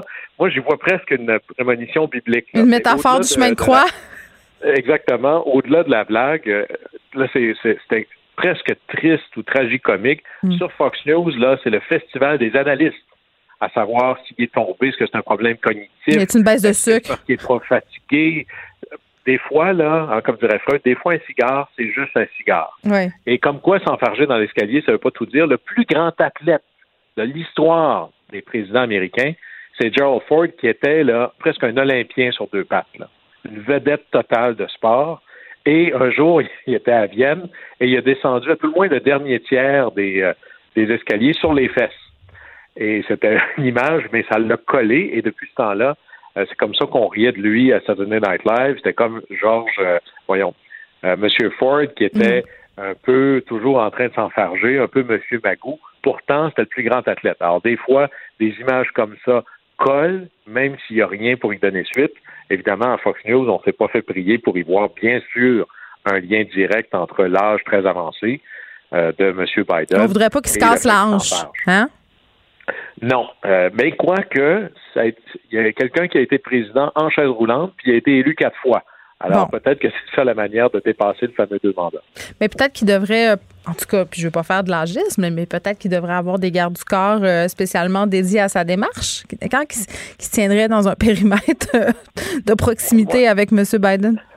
Moi, je pense que là-dessus, là, euh, même s'il est âgé, M. Biden, puis le choc est assez violent quand on le regarde maintenant euh, versus il y a quatre ans, il reste que pour être capable de faire ces jobs-là, il faut être dans une forme absolument exceptionnelle, ou sinon, dans le cas de M. Trump, avoir un tonus ou un mélange ou je sais pas qu'est-ce qu'il boit. Oui, Donald, il nous faisait des danses, hein? Je sais pas, là, mais. Il n'a pas l'air d'un athlète, là. Euh, ça prend une forme euh, absolument hors norme. C'est tout le McDo. C'est le McDo euh, qui mangeait Guillaume. Merci beaucoup. à demain. Bye. Pour elle, une question sans réponse n'est pas une réponse. Geneviève Peterson. Cube Radio. Madeleine Pilote-Côté est avec nous, que vous pouvez lire dans le Journal de Montréal et de Québec. Madeleine, salut. Allô, Geneviève. Tu as écouté le gala des Oliviers pour nous? Ben oui, j'ai pas manqué ça, euh, certainement. Moi, je moi j'étais humoriste. Ben, en fait, je le suis encore. J'étais allée à l'école de l'humour euh, Geneviève. Puis j'étais dans la même cohorte que Mathieu Dufour et que Pierre-Yves Desmarais. Donc j'étais contente de les voir à la télé hier. Puis les deux euh, ont remporté chacun des prix. Fait que j'étais vraiment fière d'eux. Puis ben j'étais tellement contente de regarder le gala parce que je me sentais vraiment avec tous les Québécois les Québécoises, même si j'étais toute seule dans mon salon c'est le fun de regarder ça en direct puis de rire. En tout cas, moi, ça m'a vraiment fait du bien.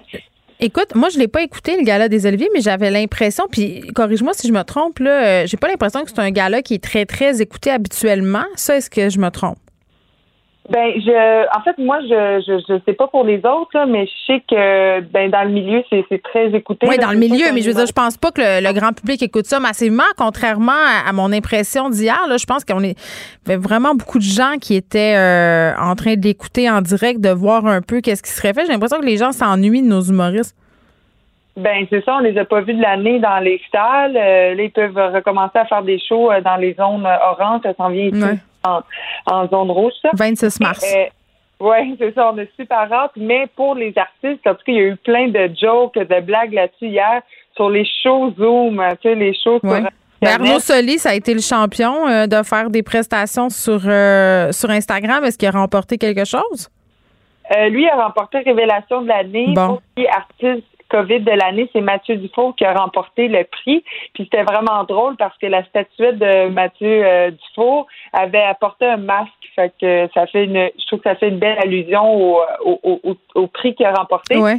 Puis, pendant qu'il faisait son euh, ses remerciements, dans le fond, euh, il a comme il, il, a, dit qu'il était gay. Il a dit la fille avec qui je assis, c'est ma coloc, c'est pas ma blonde parce que je suis gay. En tout cas, c'était vraiment, euh, ça allait crier dans la salle. Puis je trouvais ça beau de voir qu'en 2021, ben, a des gens qui sont capables d'assumer ça, puis qui se font euh, applaudir, puis que c'est vraiment, euh, que c'est vraiment, c'était beau à voir. Puis sur les réseaux sociaux, j'ai vu plein de réactions là-dessus aussi, sur, sur ce que Mathieu Dufour a dit par rapport à son orientation sexuelle. J'ai entendu beaucoup parler du numéro de Philippe Audrey, la rue Saint-Jacques. Oui, aussi, c'était c'était un très bon numéro, mais moi, ça ça figure pas dans les dans les meilleurs moments pour moi de la soirée. Un numéro sur Julien Lacroix?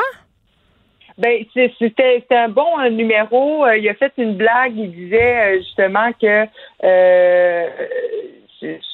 il disait que Julien Lacroix c'était plus facile comme de, de s'excuser que, que de comprendre ça veut dire quoi non.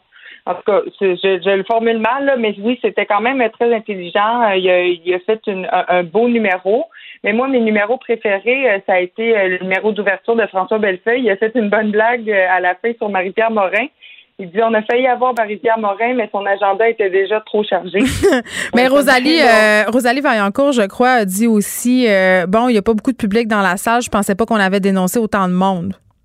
Oui, c'est ça, vraiment drôle. C'est quand on faisait un duo avec aussi Virginie Fortin. Puis ce que j'ai trouvé, Geneviève, c'est qu'il manquait terriblement de, femmes. Ben, c'est ça la critique que... je peux lire un peu partout, moi, ce matin, c'est qu'on n'a pas beaucoup de prix au féminin. On n'en a pas, je pense. Non, non, c'est ça. C'est comme juste des, hommes blancs qui ont, qui ont ben, remporté les prix, toutes les prix de la soirée. Bon, c'est un peu euh, décourageant. Puis même dans la salle, euh, on voyait, oui, quelques humoristes, mais majoritairement, les femmes qu'on voyait, c'était celles qui accompagnaient les humoristes qui étaient en nomination. Donc, euh, ah. mais l'humour comme Boys Club, c'est un mythe, ça, Madeleine, je pense, hein? Non, non, pas un mythe, Geneviève. Sans mon ironie. Pas là-dessus. Ouais, c'est ça. Mais non, euh, vraiment, puis c'est ça de voir aussi toute comme l'industrie rassemblée, ben une bonne partie, hein, tous ceux et celles qui sont nominés, mais c'est de, de, de, se faire mettre un peu d'en face le fait que bon, il manque terriblement de filles. Puis moi, j'avais constaté à l'école de l'humour, on était euh, 4, 5 dans notre cohorte des filles, sur une cohorte de 13, puis c'est pas mm. mal chaque année. Donc, il y, a un réel problème. Puis quand on regarde des gars-là comme ça, ben Mais c'est pourquoi? non, mais c'est parce que je comprends que c'est un problème, mais eh, dis-moi, qu'est-ce que tu en penses, toi? Pourquoi tu penses que c'est un problème? Puis pourquoi tu penses qu'il n'y en a pas des filles qui gagnent? Ben, je, je, pense que euh, on est encore euh, pogné avec l'idée qu'une fille c'est moins drôle qu'un gars. Mais moi, je, je me je me mettais, je, je, me suis mis dans ce bateau-là euh, ça a pris du temps avant que je trouve les filles aussi drôles que les gars. C'est vraiment. On est encore pogné dans ce préjugé-là. T'as bien raison. Oui, exact. moi, j'allais dans des soirées, dans des bars, puis une fille montait sur scène, j'étais comme bon, va falloir qu'elle m'impressionne pour que je la trouve bonne. Mais pourquoi? On a des attentes beaucoup plus hautes euh, par rapport aux filles en humour, aux filles humoristes? Mm. Euh, qu'aux gars humoristes. Puis pourquoi on présente toujours euh, les, les, femmes humoristes comme étant des femmes humoristes, puis pas juste des humoristes? Il y a plein de, de euh, c'est un boys club aussi, c'est difficile pour les filles de rester dans le milieu de l'humour. Mais la perception, c'est intéressant parce qu'on peut voir un peu euh, le même phénomène se produire en littérature. Tu sais, par exemple, euh, un homme qui va parler de la famille ou un homme qui va parler, je sais pas moi, des relations qu'il entretient avec son père ou avec son frère, on va percevoir ça comme de la grande littérature, alors que si une femme fait la même chose, on va percevoir ça comme de l'autofiction, quelque chose d'intime, puis ça a toujours moins de prestige. C'est un peu le même phénomène. En tout cas, moi, j'ai entendu beaucoup ça en humour, Madeleine. Là. Euh, les hommes qui passent, euh, qui font beaucoup de numéros sur euh, leur blonde, sur le couple et tout ça, puis ça, ça passe très, très bien. Mais si les filles parlent, par exemple, de leur maternité, de leur accouchement, ben, ils se font accuser de faire de l'humour de bonne femme. Exact, puis juste des, problèmes de, santé que les gars racontent, une vasectomie, une fille, un ça. Si une femme parle de ses règles sur scène, si elle parle de, ses problèmes aussi de, de femme. Mais ben, son allaitement, mettons, tu sais. Ben c'est ça, c'est vrai que un, ça risque de choquer les personnes dans la salle, puis deux, on va dire d'elle qu'elle fait de l'humour euh, hyper niché, de l'humour pour les femmes, alors que c'est pas vrai. Puis si un humoriste parle de sa vasectomie, ben c'est pas mal tout le monde qui va l'applaudir. Je me sens pas très interpellée euh, au niveau de la vasectomie, euh, je dois dire ça. ben c'est ça, mais ça, dépend toujours, mais en tout cas, les, les femmes ont euh, faut, faut consommer plus d'humour de femmes. mais les femmes humoristes, Madeleine, un matin, sont où? Est-ce qu'il y en a qui disent que ça n'a pas de sens? Euh, oui, euh, il y, en a qui l'ont dénoncé euh, sur des réseaux sociaux. Il y, a beaucoup de des gens dans le milieu des auteurs aussi qui ont dénoncé ça aussi, le fait qu'il n'y avait pas beaucoup de, filles dans le gala. Il y a eu un numéro de groupe à Mané, tout le monde s'est mis à chanter une, une, chanson durant le gala. Et puis, euh, plusieurs humoristes, il y avait notamment Virginie Fortin, Rosalie Vaillancourt, puis mm. tout le reste, c'était des gars. ils ont mis Rosalie puis euh, Virginie euh, direct en avant, tu sais. Fait que j'étais contente de voir des filles, mais si tu remarques en arrière, c'est juste des gars. Oui, ça fait un peu, on, a placé les madames stratégiquement. gros dossier en fin de semaine dans le Journal de Montréal, Madeleine, sur la cyber-intimidation sur les médias sociaux. Oui, exact. On peut y lire dans ce dossier-là qu'il euh, euh, y a beaucoup de spécialistes qui dénoncent l'ensauvagement des euh, plateformes numériques. Mm-hmm depuis un an, par exemple, il y a deux fois plus de commentaires haineux euh, qui seraient supprimés par les modérateurs, les modératrices sur les pages des différents médias de québécois. Il y a aussi le, j'ai fait quelques recherches, puis il y a aussi le, service de police de Montréal, le SPVM, qui reçoit aussi de plus en plus de plaintes en la matière. Ah, ils me l'ont dit. Moi, quand je suis allée porter plainte, euh, je pense que ça fait deux mois maintenant, là, pour euh, quelqu'un qui, qui me faisait des menaces de viol et qui me harcelait sur les médias sociaux. J'ai, c'est long, ce processus-là, donc j'ai eu l'occasion de discuter avec le policier à mon dossier et la, la policière aussi qui me disait que ça avait explosé. Ils ne savent plus quoi faire. Le harcèlement sur les médias sociaux, l'intimidation, c'est sans commune mesure. Bien, c'est ce que je lisais. Euh, euh, c'est que les gens ne peuvent plus vraiment se défouler puis de parler de potins puis de, de, de parler de leur opinion euh, peut-être plus tranchée. Ils peuvent plus en parler à la machine à café, ils peuvent plus en parler au bureau. On est plus seul à la maison. Je pense que c'est l'explication un peu réductrice de la patente. Moi, je pense que c'est l'arbre qui cache la forêt. Tu sais, parce que c'est pas parce que mhm. tu plus personne avec qui. Tu sais, Madeleine, OK, mettons, jase, là. Mettons que j'étais à la machine à café avec, toi, là, puis que j'étais un gars, je vais pas dire, ben, elle, je la violerais, elle, je crisserais une volée. Je veux dire, c'est pas une discussion de machine à café, ça, là. C'est de la violence, puis c'est des menaces, puis c'est du harcèlement, puis c'est de l'intimidation. Euh, puis je pense pas que comme société là, euh, on ait atteint un tel degré de frustration de pas pouvoir jaser à la machine à café. Moi, je pense que c'est la représentation d'un problème beaucoup plus profond, euh, d'une puis qu'on sous-estime depuis longtemps, c'est-à-dire le mépris envers les femmes, l'objectivation des femmes. On le voit, on a des féminicides qui sont vraiment très très nombreux depuis le début de l'année, comme si on pouvait disposer des femmes. Tu je disais, puis c'est un peu démagogique de ma part de le dire, mais je le redis parce que l'image est forte. Si depuis le début de l'année, Madeleine, il y avait six hommes qui étaient décédés dans un contexte conjugal, c'est-à-dire que euh, leur blonde ou leur femme, euh, bon, euh, aurait été à l'origine de leur mort, les aurait finalement tués. Qu'est-ce que tu penses qui serait en train de se passer? C'est comme si la violence envers les femmes c'était accepté depuis longtemps. Puis ce qui est en train de se passer sur les médias sociaux en ce moment, c'est un peu ça. Puis ça a été alimenté euh, par des fauteurs de troubles qui sont des personnalités publiques qui se gênent pas pour intimider, pour harceler, pour rabaisser des femmes dans l'espace public. Fait que les gens se sentent tout permis. Puis il n'y en a pas de conséquences vraiment, à part si tu fais une menace de mort claire. Donc c'est le Far West et les gens s'en donnent euh, à cœur que veux-tu. Oui, puis c'est comme s'il fallait se protéger nous-mêmes de cette haine-là sur les réseaux sociaux. Ben oui. Il y a des, y a des gens, ben c'est ça, qui vont prendre des pauses des réseaux sociaux. Euh, justement, Arnaud Soli qui a gagné Révélation de la vie euh, hier au gala, lui il avait pris une pause des réseaux sociaux cet été parce qu'il était plus capable, je pense, des, des, des, commentaires haineux. Fait que c'est, Arnaud Soli, il fait de l'humour, là. Je veux dire, il fait des vidéos d'humour. Puis il reçoit quand même des commentaires épouvantables. Oui, il y avait aussi la notion de il voulait passer plus de temps avec sa famille et tout. Mais c'est ça, c'est parce qu'on dépense beaucoup d'énergie à, à un, euh, juste le temps qu'on dépense sur les réseaux sociaux, mais aussi à, à, recevoir aussi toute cette haine-là. Puis moi, je me demandais, Geneviève, je on devrait-tu comme enlever les commentaires sur les réseaux sociaux? Parce que moi, moi quand je suis sur les réseaux, tu parles sur les sites des médias?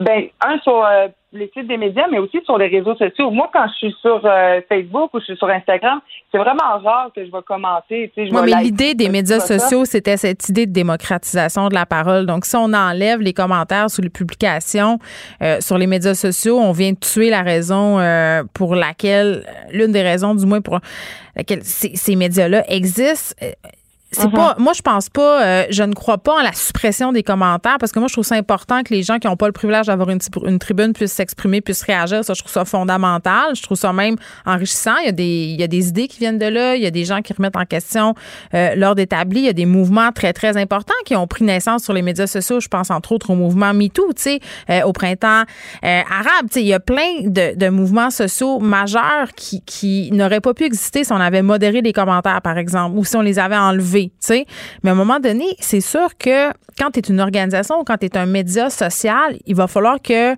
y ait une certaine imputabilité. C'est-à-dire qu'à un moment donné, il va falloir que tu sois tenu responsable des propos qui se tiennent euh, et qui sont inacceptables sur tes plateformes. Si, euh, je sais pas mon genre, si Facebook euh, était, il y a quelques années, le lieu où on diffusait en live des vidéos d'agression puis de viol puis qu'ils n'ont jamais été inquiétés de tout ça, ce n'est pas normal. Puis ce n'est pas normal que des entreprises laissent des commentaires orduriers parce qu'ils se disent, ben c'est pas grave, puis on va laisser nos employés gérer ça. puis la plupart des grands médias le font, le engagent des firmes de modération, mais si tu as lu le même texte que moi, Madeleine, tu sais que ces firmes-là, ils sont complètement débordés, euh, qu'il y a du spam, qu'il y a toutes sortes d'affaires. Donc, tu sais, oui, il y a le côté euh, imputabilité, il y a le côté euh, on doit faire des amendements aux lois pour donner des pouvoirs aux policiers, aux DPCP puis aux, juges de, demander puis d'imposer des peines pour les gens qui dépassent les bornes. D'ailleurs, les juges se font de plus en plus vocaux sur ce qui se passe sur les médias sociaux.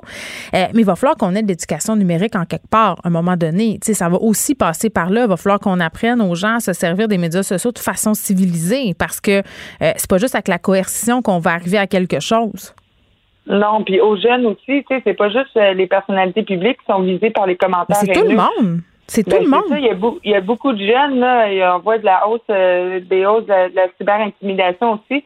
On passe plus de temps en ligne euh, avec la pandémie, donc il faut vraiment euh, s'attarder à ce problème-là. Puis en attendant, ben, faut se protéger. Tu sais, je, je, lisais un article aussi dans le Journal de Montréal c'était Québec qui disait que bon, il y a des gens qui décident de prendre des pauses de, réseaux sociaux comme Arnaud Sally pour des raisons de santé mentale, parce qu'ils en ont besoin, parce qu'ils sont plus capables d'être sur les réseaux. C'est trop de haine, c'est trop, trop, trop. Ben, je les comprends.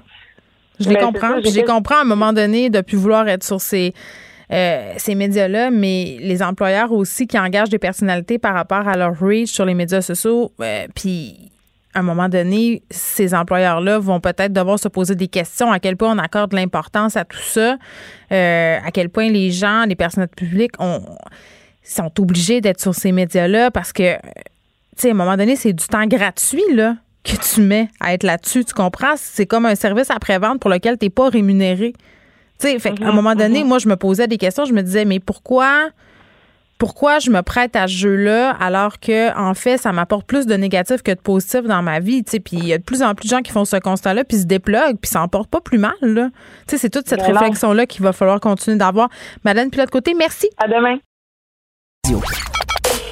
Joignez-vous à la discussion. Appelez ou textez le 187 Cube Radio. 1877 827 2346 Hello on se parle d'un article euh, qui est paru dans la presse, le programme Option Protection qui travaille auprès de familles de la communauté noire de Montréal pour éviter des signalements à la DPJ. On est avec Ruth Pierre-Paul qui est directrice du bureau de la communauté haïtienne de Montréal. Madame Pierre-Paul, bonjour.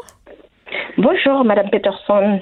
Bon, euh, la surreprésentation des enfants des communautés noires, pardon, euh, au sein de la DPJ, c'est un sujet dont on a parlé pendant la commission Laurent. J'avais parlé par ailleurs à la directrice de la Maison Haïti euh, à l'époque. Quand on dit qu'on veut éviter des signalements, on n'est pas en train de dire qu'on ne devrait pas signaler des situations problématiques. On est en train de dire qu'on peut agir pour éviter à des familles de se retrouver dans des positions où on aurait à faire des signalements. C'est exactement ça. On veut travailler en amont avec les familles, mais aussi avec les institutions. Parce qu'il y a un, aspect culturel, euh, une médiation culturelle qui peut être utile aux institutions qui interviennent auprès de ces familles. Mais oh, oui, mais dites-moi d'abord pourquoi les enfants des communautés noires, puis j'imagine que ça doit être des raisons multifactorielles, pourquoi ces enfants-là, sont davantage représentés à la DPJ? Euh, mon Dieu, il y a de, de nombreuses études qui démontrent justement qu'il y a une surreprésentation des enfants noirs en milieu de protection. Mais les facteurs de signalement, ils peuvent être très nombreux. Mais généralement, ceux qu'on retrouve par rapport aux communautés noires hmm. sont reliés aux méthodes éducatives qu'on juge déraisonnables. Ce n'est pas de la maltraitance, on peut appeler ça de la négligence, mais plus souvent, les cas qu'on retrouve, sont liées aux méthodes éducatives. Le BCHM, dans le cadre de son programme, justement, suite à ces constats et aux défis systémiques auxquels font face ces familles, on a choisi de travailler de façon à prendre en charge les familles et ne pas rester juste au niveau d'un problème. La, DPJ fait son signalement. La mhm. DPJ évalue, par exemple, que le signalement peut ne pas être retenu parce qu'il n'y a pas suffisamment de matière, mais par contre, il y a un risque de que cette famille soit signalée à nouveau. Et lors d'un deuxième signalement, il se pourrait que le signalement soit retenu. Hmm. Donc c'est là qu'intervient l'organisme aussi. C'est pour s'assurer ou qu'il n'y a pas de signalement du tout, parce qu'on travaille avec euh, les églises, les groupes communautaires, les familles et tout, mais aussi que s'il y a eu un signalement préalable, et qu'on transmet le dossier à la famille, parce que ce n'est pas nécessaire que la DPJ retienne le signalement, mhm. que le BCHM puisse outiller les familles, travailler comme euh, en, première ligne, c'est un travail de mhm. première ligne, c'est de l'intervention qu'on fait. On rentre dans la famille, on intervient, on travaille, on outille les, parents. Ben c'est ça. Oui? Ben, ben, ben, oui, c'est ça. Parce que, Mme Pierre-Paul, juste pour qu'on se donne euh, des chiffres pour que les gens puissent comprendre à quel point il y a de la surreprésentation, il faut savoir qu'à Montréal, euh, les enfants noirs, c'est 14,5% de la population de 17 ans et moins. Et dans le système de la DPJ, euh, ils sont 29,6% Donc, à un moment donné, on le voit, le débalancement. Puis vous avez dit, vous avez parlé de culture. Et là, c'est toujours un peu délicat. moi, je suis une personne blanche, puis je comprends pas bien ces, ces enjeux-là. Puis j'aimerais ça que vous me les expliquiez. Euh, la fameuse question des différences culturelles dans l'éducation des enfants, est-ce que c'est vrai ou c'est pas vrai? Mais c'est vrai. Les gens, ils ont, ils ont leur bagage, ils vivent, ils viennent d'un pays où euh, l'autorité parentale est omniprésente. Ouais. Et euh, des fois, ce qui peut être vrai, c'est que c'est une reproduction des façons d'éduquer au pays natal qui sont reprises ailleurs. C'est pas des gens qui sont des batteurs d'enfants puis qui veulent mal faire? Quand on leur explique d'autres façons, ils se disent ben ok, c'est vrai, c'est logique. C'est exactement ça. Ils sont pas des batteurs d'enfants, ce sont pas des personnes qui agissent par méchanceté. Mm-hmm. Et même des fois, c'est le langage utilisé peut être mésinterprété. OK? Donc, ce qui veut dire que un parent peut dire dans son langage, je vais te tuer, mais jamais on a entendu dans les médias qu'un parent haïtien a tué son enfant. Donc, c'est l'expression qui est permise et autorisée dans un pays, mais un intervenant qui l'entend va le prendre au mot. Et il a l'obligation, en entendant ça, de signaler.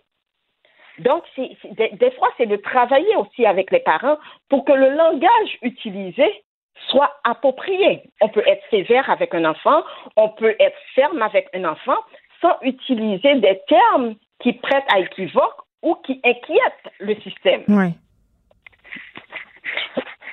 Et sans, peut-être aussi avoir recours à, de la force physique qui est pas euh, qui est pas extrême, mais un parent qui gifle son enfant, par exemple, ou un parent qui reconduit euh, un jeune enfant dans sa chambre en le serrant par le bras. Oui, euh, c'est clair que un parent, pour nous, un parent a tout toute la responsabilité de l'éducation de son enfant. Ouais. Donc, on, favorise énormément dans notre type d'encadrement ou, ou d'accompagnement des parents la communication.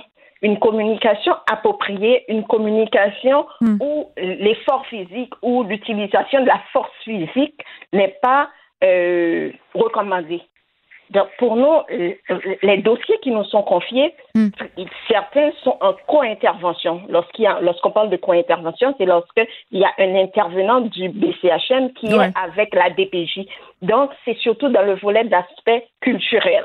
Ben oui, parce que euh, parce que moi, j'imagine, euh, euh, Madame Pierre-Paul, que si, je sais pas, moi, si je suis intervenante à la DPJ avec mon bagage de personnes blanches, si j'arrive pour intervenir dans une famille issue des communautés noires, je me sentirais peut-être pas la mieux outillée. Là, je, sais pas. Ben, c'est ce que je veux faire, Option Protection c'est d'outiller aussi les intervenants du système pour que pour qu'ils fassent des signalements appropriés et des mm. fois des signalements ils ne le sont ils ne sont pas nécessairement appropriés donc euh, pour nous c'est travailler avec le système travailler avec les familles le BCHM option protection est au milieu des deux donc on veut s'assurer qu'il y a un chemin qui se fait des deux côtés et finalement que les deux groupes se rencontrent donc, c'est un travail de longue haleine, hmm. contrairement au système où les intervenants ont euh, des dossiers sur une période de temps, ils ont, ils ont l'urgence d'aller prendre d'autres dossiers. Nous, hmm. au BCHM, notre dossier, il reste ouvert.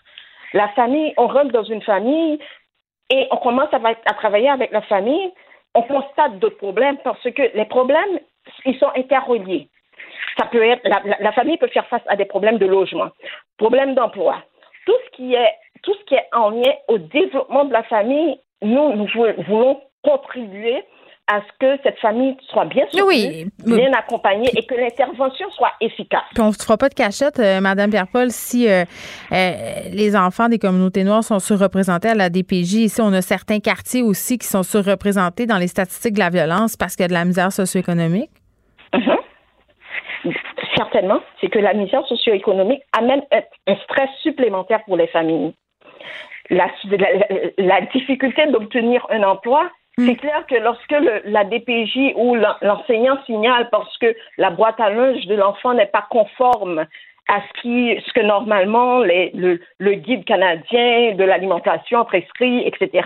Donc, la, la, la, famille ou le parent, ce qui se dit, ce qui se dit, mais moi, je n'arrive pas à me trouver un logement, je n'arrive pas à me, à, à, avoir un emploi, mais j'ai aussi cette pression les systèmes, que ce soit l'école, que ce soit la DPJ, lorsqu'on arrive et qu'on voit que le mm. réfrigérateur est vide. Mais qu'est-ce qu'on peut faire pour aider ces familles?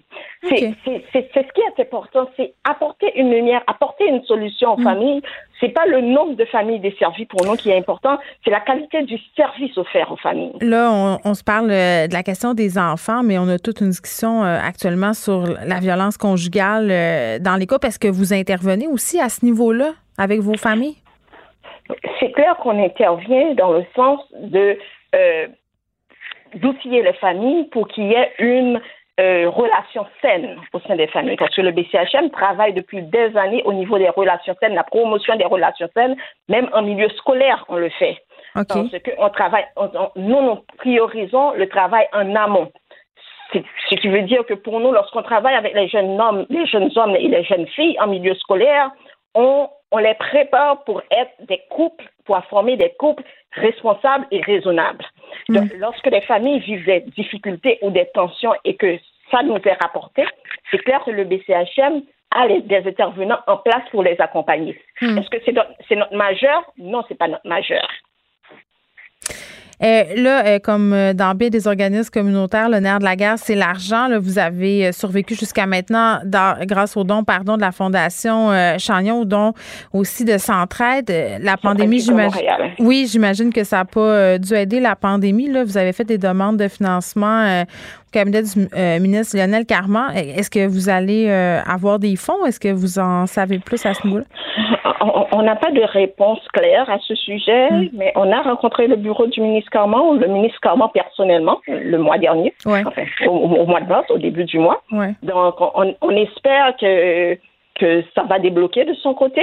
Mais c'est important, la Fondation Chagnon et le soutien de Centraide nous ont permis de survivre et d'avancer dans notre programme. Et ce qu'on ne veut pas perdre, c'est l'expertise, parce que les gens qui travaillent au sein du programme ce sont des professionnels, des gens qui connaissent le milieu de la DPJ, des mhm. gens qui, qui, qui sont des, coordonnateurs cliniques, etc., donc qui ont une grande expertise et qu'on ne veut pas perdre. Et c'est ce qui arrive souvent aux organismes communautaires, c'est de leur former leur équipe et ensuite la voir se défaire. oui. dans, dans, dans, là, là, nous, on travaille très, très fort, on frappe à toutes les portes pour s'assurer que le programme puisse se développer et se développer sous tous ses angles. Il y a, il y a le volet de recherche qui n'est pas encore financé. Là, on a l'intervention.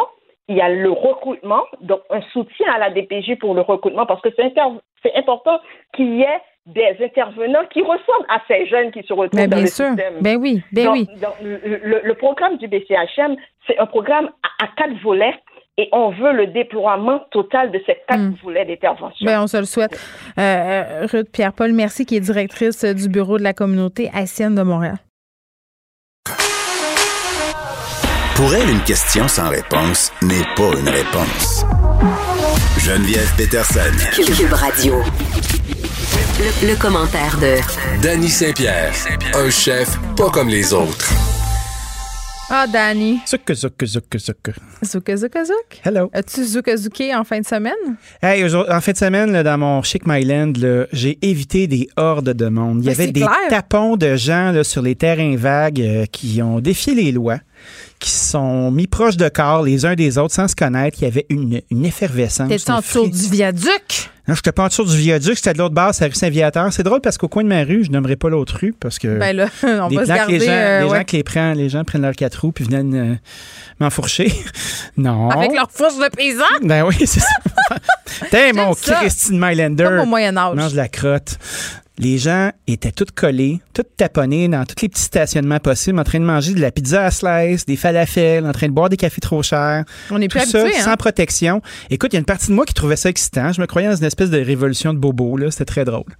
Oui, puis... Euh, on dirait qu'on était un peu partagé entre deux sentiments, c'est-à-dire le sentiment de, faire Hey, on a une petite accalmie, là, mm-hmm. c'est un aparté pandémique. Mm-hmm. Advienne que pourra, euh, parlons-nous euh, sur des terrasses. Puis une autre partie qui se disait et il y a beaucoup trop de monde ici, les gens respectent pas tellement les mesures de distanciation. Est-ce que je devrais mettre mon masque parce que moi ah, je l'ai mis moi. Ben moi aussi, c'est ça. À un moment donné, euh, moi j'habite dans le chic quartier euh, de Rosemont mais dans le coin de la rue Masson. Mm-hmm. Euh, il y avait évidemment beaucoup de gens. C'est un quartier où il y a des jeunes familles en quantité. Euh, j'imagine qu'à ce stade-ci, là, euh, c'était seulement les parents qui étaient à la recherche de culottes en plastique qui se promenaient sa rue pour en ah trouver. Hein? mais on, était une méchante gang avec les kids et les enfants étaient survoltés. Là. Ben on aurait dit qu'on lâchait des lions en cage. Nous, on a eu, écoute, dimanche, on a eu une journée d'épiphanie. Oh. On s'est levé le matin. J'ai dit, allons marcher au jardin botanique comme si on était seul au monde. Évidemment, on était loin d'être seul au monde. C'était même Corneille était là. Ben, c'était le, le, festival d'en as-tu vraiment besoin? ça fait dire 200 fois. Ah oui, il y a eu cette blague-là. En faisant la toujours cette blague qui nous poursuit. Euh, mais il y avait beaucoup, beaucoup, beaucoup, beaucoup de personnes. Et là, là, on, on, va faire un petit commentaire éditorial ah, ici. Mettons que tu es un jogger.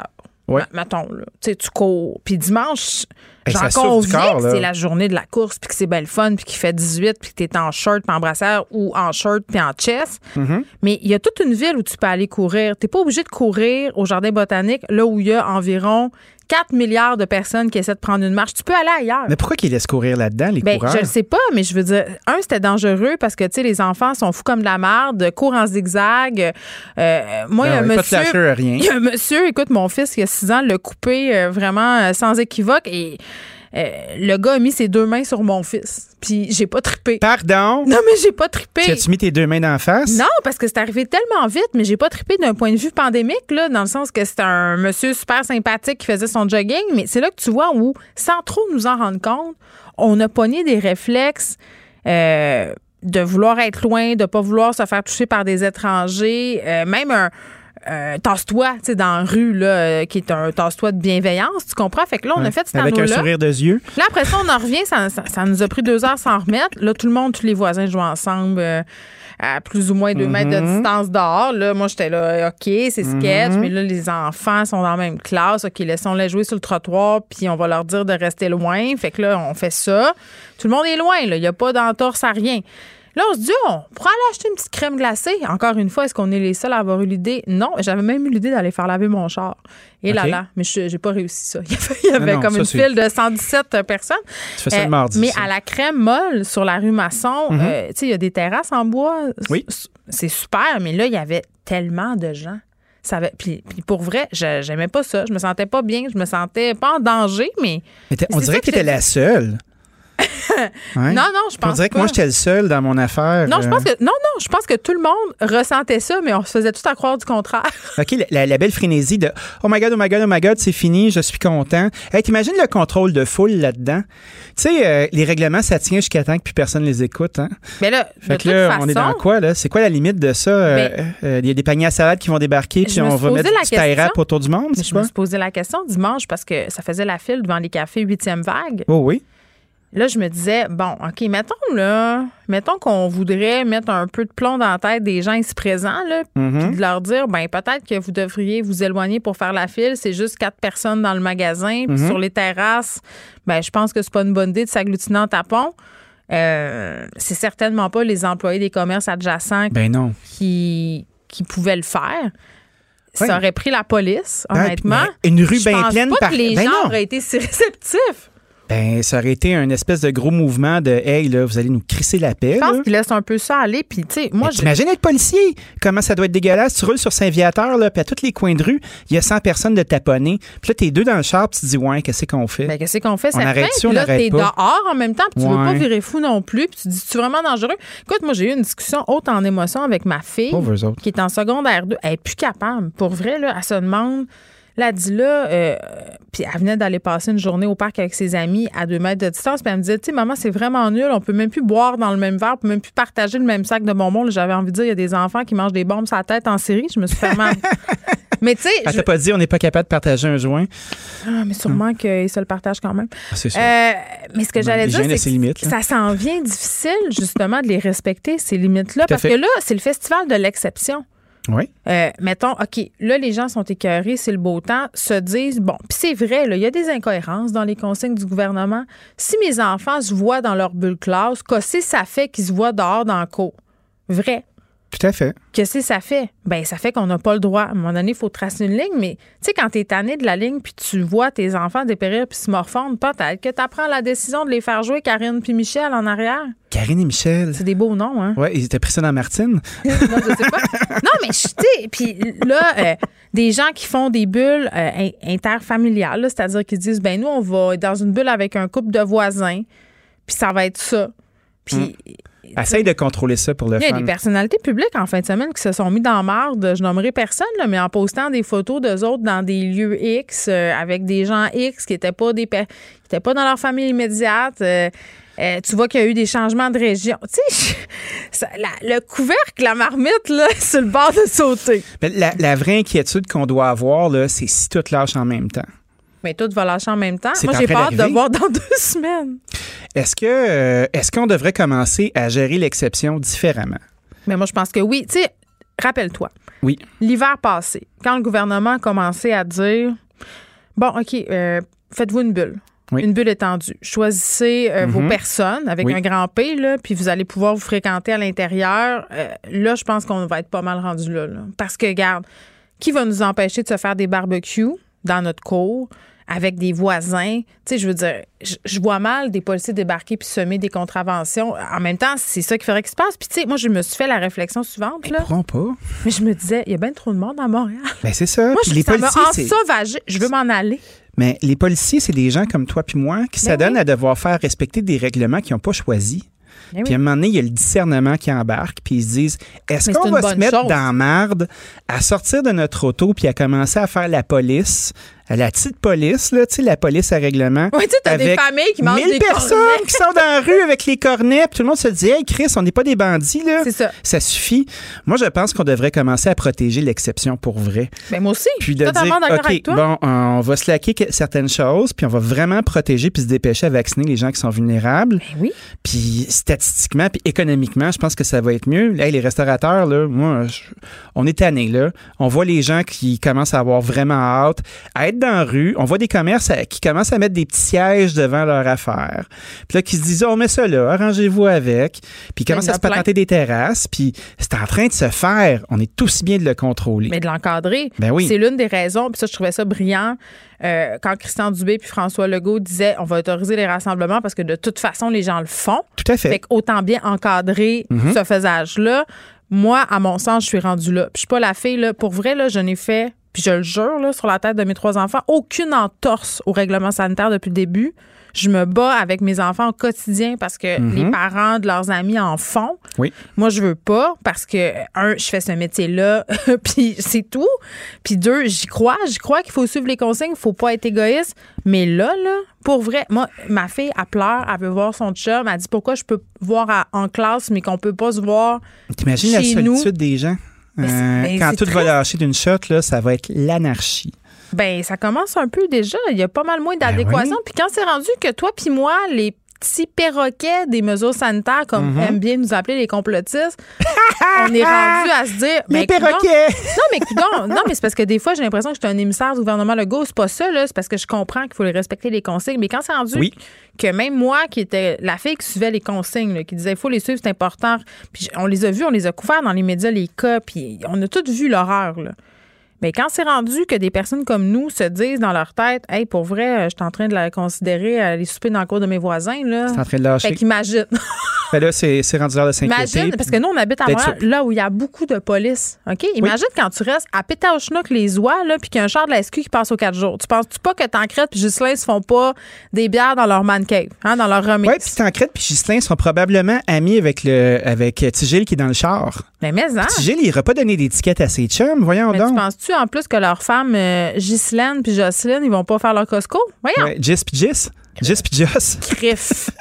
Et Caltor.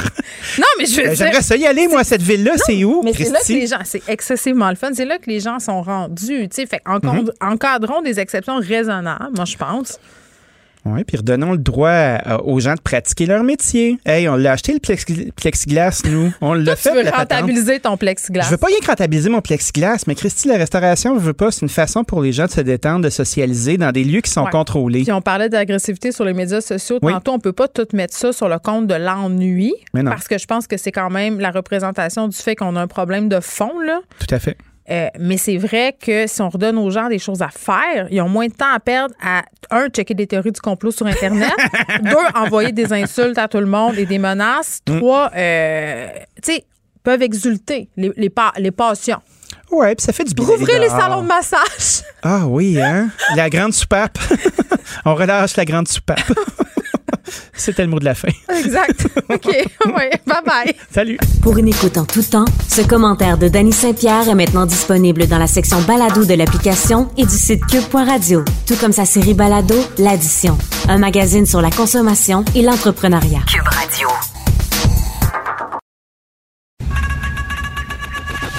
Geneviève Peterson. Une animatrice pas comme les autres. Cube Radio. Un auditeur euh, qui m'écrit par rapport à l'entrevue que j'ai fait avec Véronique Yvon, euh, le PQ qui demande un investissement pour les milieux de garde, 225 millions euh, sur 5 ans. Puis c'est vrai qu'on n'en parle pas de cet aspect-là. Alain Veillette qui nous dit que ce serait bon d'encourager les compagnies à avoir un service de garde en milieu de travail. Là, on sait que c'est quand même bien présent chez certaines entreprises, mais c'est encore la minorité. Mais surtout, moi, ce qui m'intéressait, pardon, dans son commentaire, c'était cette idée selon laquelle, à un moment donné, il va falloir attirer des des hommes. Euh, dans ces métiers-là, éducatrices euh, en service de garde, toutes les métiers, tous les métiers de soins finalement, euh, majoritairement occupés par des femmes, infirmières, profs, éducatrices en garderie, préposées aux bénéficiaires, en stimulant l'octroi de bourses peut-être pour des hommes aussi dans ce milieu-là, parce que c'est vrai et c'est plate à dire là, mais j'ai l'impression que si ces corps de métiers-là étaient occupés de façon équivalente par des hommes et des femmes, on aurait moins de discussions sur les enjeux salariaux. Hein? Combien euh, vous gagez. Voilà. Euh, on parle avec Jean-Louis Fortin, directeur du bureau d'enquête. Salut Jean-Louis. Bonjour Geneviève. Écoute, tu voulais qu'on revienne sur un gros dossier que vous avez fait euh, sur les plus grands pollueurs du Québec. c'est drôle parce que la semaine passée, on discutait à l'émission avec Karel Méran, qui est un spécialiste du recyclage. Ça n'a rien à voir avec les grands pollueurs, tu vas me dire, mais encore, je me disais, je ne sais pas comment on va faire pour réintéresser les gens à la question environnementale. On était dans une grande discussion, tu sais, avant la pandémie sur la crise climatique. Euh, puis j'ai l'impression qu'on a fait euh, des pas en arrière. Donc ce dossier-là, à mon sens, tombe à point. C'était le sujet hein, avant la pandémie. Euh, puis, puis, on s'en rappelle, il y avait un demi-million de personnes dans les rues de Montréal en ben septembre 2019 avec Greta Thunberg qui, qui c'était vraiment là. en fait, c'était vraiment pas une urgence mondiale aussi aussi importante que la pandémie. À l'époque, on se disait qu'il va falloir que les gouvernements s'entendent, il va falloir que les gouvernements prennent des actions concrètes, sinon on se dirige droit dans le mur. Puis l'urgence, elle était là à l'époque. Et là, on dirait que depuis un an, donc un an et plus, maintenant, on a tout oublié. Euh, et donc, je pense que c'est un bon prétexte pour se réintéresser à ça. Je pense qu'il va falloir arrêter de parler de vaccination puis de 706 cas hier, encore une fois, à tous les jours pour encore un an. On aimerait ça changer de 10 comme on veut parce qu'on se rend compte, quand on s'intéresse aux chiffres, que non seulement ça ne s'est pas amélioré, mais j'aurais le goût de te dire, là, la CAQ, ça fait deux ans qu'ils sont au pouvoir. Quand on va s'intéresser à ce qu'ils ont fait dans leur premier mandat, pendant quatre ans, force est de constater de plus en plus que ça n'aura eu, ça n'aura eu aucun impact sur les émissions des grandes entreprises. mais attends, en plus, ils ont présenté leur plan vert, toi là, tambour et trompette. Euh, vous, écoute, Benoît Charret, euh, je pense que c'était lui euh, dans ce temps-là, qui disait, ben c'est tellement un plan qui est audacieux, puis tu avais les, groupements environnementaux qui disaient. Ben, ça, Geneviève, ça me fait penser à mairesse de Longueuil qui a annoncé qu'il ne se représenterait pas pour un autre mandat. Puis en, ses deux plus grandes réalisations qu'elle a citées dans son communiqué de presse, c'était des plans. Oups. Je te demande pas de me citer tes plans, je te demande de me citer qu'est-ce que tu as réalisé, qu'est-ce que tu as fait. Parce que sinon, si chaque gouvernement, si chaque gouvernement qui se succède a laissé juste un beau document, une belle présentation PowerPoint, qu'est-ce qu'on pourrait faire en 2030? ça prend là, du concret à un moment donné aussi. Bon. Et quand on regarde ce que concrètement il s'est passé dans les dernières années, hmm. on se rend compte que euh, le deux tiers des entreprises dans notre top 100 des 100 pollueurs euh, émettent plus de gaz à effet de serre qu'en 2012, le deux tiers. Alors, il y, a, de quoi être préoccupé. Et là, ben, on a tendu le micro à Benoît Charette pour lui demander quand est-ce qu'on va avoir une amélioration. Mm-hmm. Puis là, la citation, c'est je vais espérer une certaine stabilisation de nos émissions d'ici 2024. Ah, ben c'est ça, mais ils sont bons là-dedans, les espoirs. Là. J'interpellais Isabelle Charret euh, sur la violence conjugale, puis elle, me elle se disait préoccupée. c'est parce qu'à un moment donné. Mais, mais parce que je doute pas de ses, bonnes intentions à Benoît Charette ben oui. la coalition Avenir Québec, là, mais c'est qu'à un moment donné, il faut être un peu plus euh, un peu plus coercitif avec les grandes entreprises. Puis le problème, et ça, mes collègues Annabelle Blais et Charles Le Cavalier l'ont très bien démontré en fin de semaine, c'est la, la, la, fameuse bourse du carbone dans laquelle on s'est embarqué comme société. Oui, la solution miracle. Oui, bien, à la base, c'est une bonne idée. Hein. Mm-hmm. on, va faire, euh, on va créer un marché spéculatif pour que polluer ça coûte de plus en plus cher. Ça veut dire fixer un plafond sur le nombre de tonnes de gaz à effet de serre qu'on a le droit d'émettre. Si tu veux en émettre une tonne, il faut que tu l'achètes, ta tonne. Puis comme ben, il y a un nombre limité de tonnes à vendre, ben, il va y avoir un, jeu de concurrence, puis euh, moi j'offre plus pour ben, pouvoir émettre une tonne, etc. Donc, ultimement, ce qu'on espérait, c'est que les entreprises, plutôt que d'avoir acheté des tonnes de gaz à effet de serre toujours plus cher, ben, se mettent à arrêter de polluer. Ça, c'était en théorie.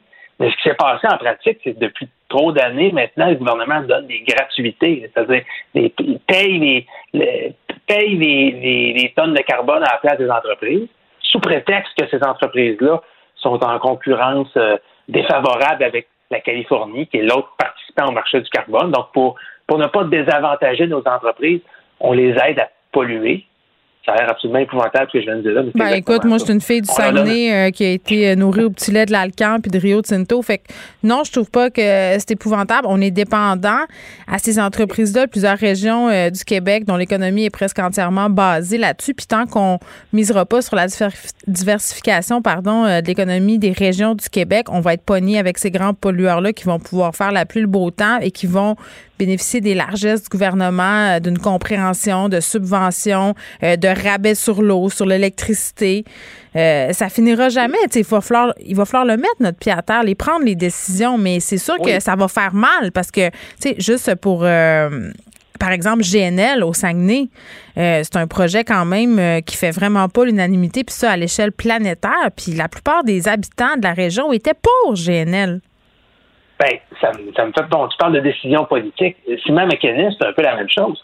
Simon mécanisme qui a été approuvé par le gouvernement Marois, et ensuite par le Parti libéral de Philippe Couillard, on comprend que la CAQ est un peu pris avec la patate chaude. Là. Ben oui. On nous a vendu ce projet-là aux Québécois sous une panoplie de fausses promesses en nous disant Ah, c'est pas vrai qu'on va atteindre ça, le, de, 2, mégatonnes de gaz à effet de serre par année, bien, on va finir par l'atteindre. C'est pas vrai qu'on va être le plus gros pollueur du Québec. L'entreprise va devenir le plus gros pollueur du Québec. Ah, on va utiliser de la biomasse. Mais j'ai hâte d'en voir la couleur de la biomasse, n'est pas encore utilisée. Donc, on nous a vendu ça aux Québécois pour à peu près 200 jobs en Gaspésie.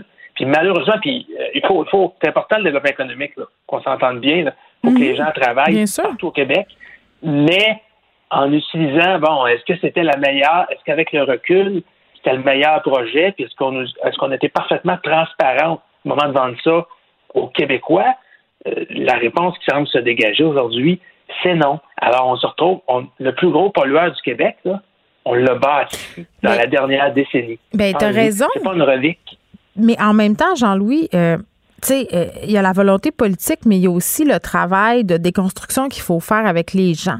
Tu sais, à un moment donné, quand la compagnie, euh, dans les années 50-60, amenait une dinde à Noël à chacun de ses employés, construisait des maisons, euh, tu ces, compagnies-là, souvent, se drapent derrière des valeurs corporatives, euh, participent à leur communauté, construisent des stades de baseball, des arénas. Tu, tu comprends ce que je veux dire?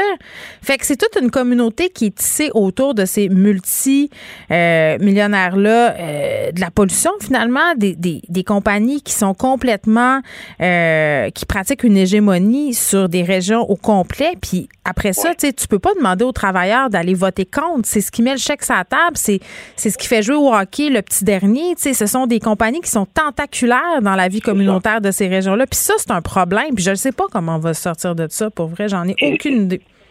Et c'est pour ça que quand mes collègues de l'émission JA sont allés en Gaspésie, ouais. Marie-Lise Mormina est allée dans les dernières semaines pour s'intéresser à la question de mécanisme. Elle, essayait de, faire parler la communauté, les gens, puis tu mm. le sens là-bas. Mais non c'est pas facile. Les gens peuvent pas se prononcer contre le projet qui fait travailler 200 personnes au niveau local. Alors, c'est comme si on se ferme les yeux puis on accepte qu'on est qu'on a le plus grand pollueur du Québec dans notre cours. C'est c'est pas facile. Puis là, les, secteurs d'industrie se renvoient la balle. Quand on demande au secteur industriel qu'est-ce que vous allez faire pour vous améliorer, ce qu'on nous répond, c'est on, a déjà fait tout ce qu'on pouvait. Et maintenant, c'est au transport à s'améliorer. Donc, c'est la pollution des voitures, c'est les camions, etc. Mais mm. c'est facile un peu de toujours envoyer la balle dans le camp du, dans le camp du voisin. Ça va prendre des mesures beaucoup plus coercitives et peut-être beaucoup moins populaires politiquement. Ben, c'est sûr. À part du gouvernement en place pour y arriver à notre type de 2030, parce que présentement, on n'est vraiment pas en voie de l'atteindre. Puis au niveau environnemental, puis je comprends que la dernière élection n'a vraiment pas porté sur l'environnement. Puis c'est un peu, un peu tôt pour dire ça sur quoi euh, dans deux ans, quel sera le thème là, euh, quand la CAQ va se présenter euh, et, le mandat québécois un deuxième mandat. Mais chose certaine, en environnement, il faudra mettre les cartes sur table puis avoir plus qu'un beau plan pour 2030 à mm. présenter. Ça va prendre des, actions concrètes, des, réalisations, des gains concrets. Ben oui, parce que moi, comme citoyenne, Jean-Louis, pour être bien honnête avec toi, là, quand on me demande de mettre mon recyclage au chemin, de composter puis de m'acheter un char électrique, l'impression que j'ai bien peu de poids dans la balance si je regarde la liste euh, des entreprises hyper polluantes qui sont installées chez nous au Québec. Moi, Alcan, ils font rire, là, Rio Tinto, qui, à un moment donné, nous ont dit au Saguenay, on va construire une usine propre. tu sais, ça se peut pas, une usine propre.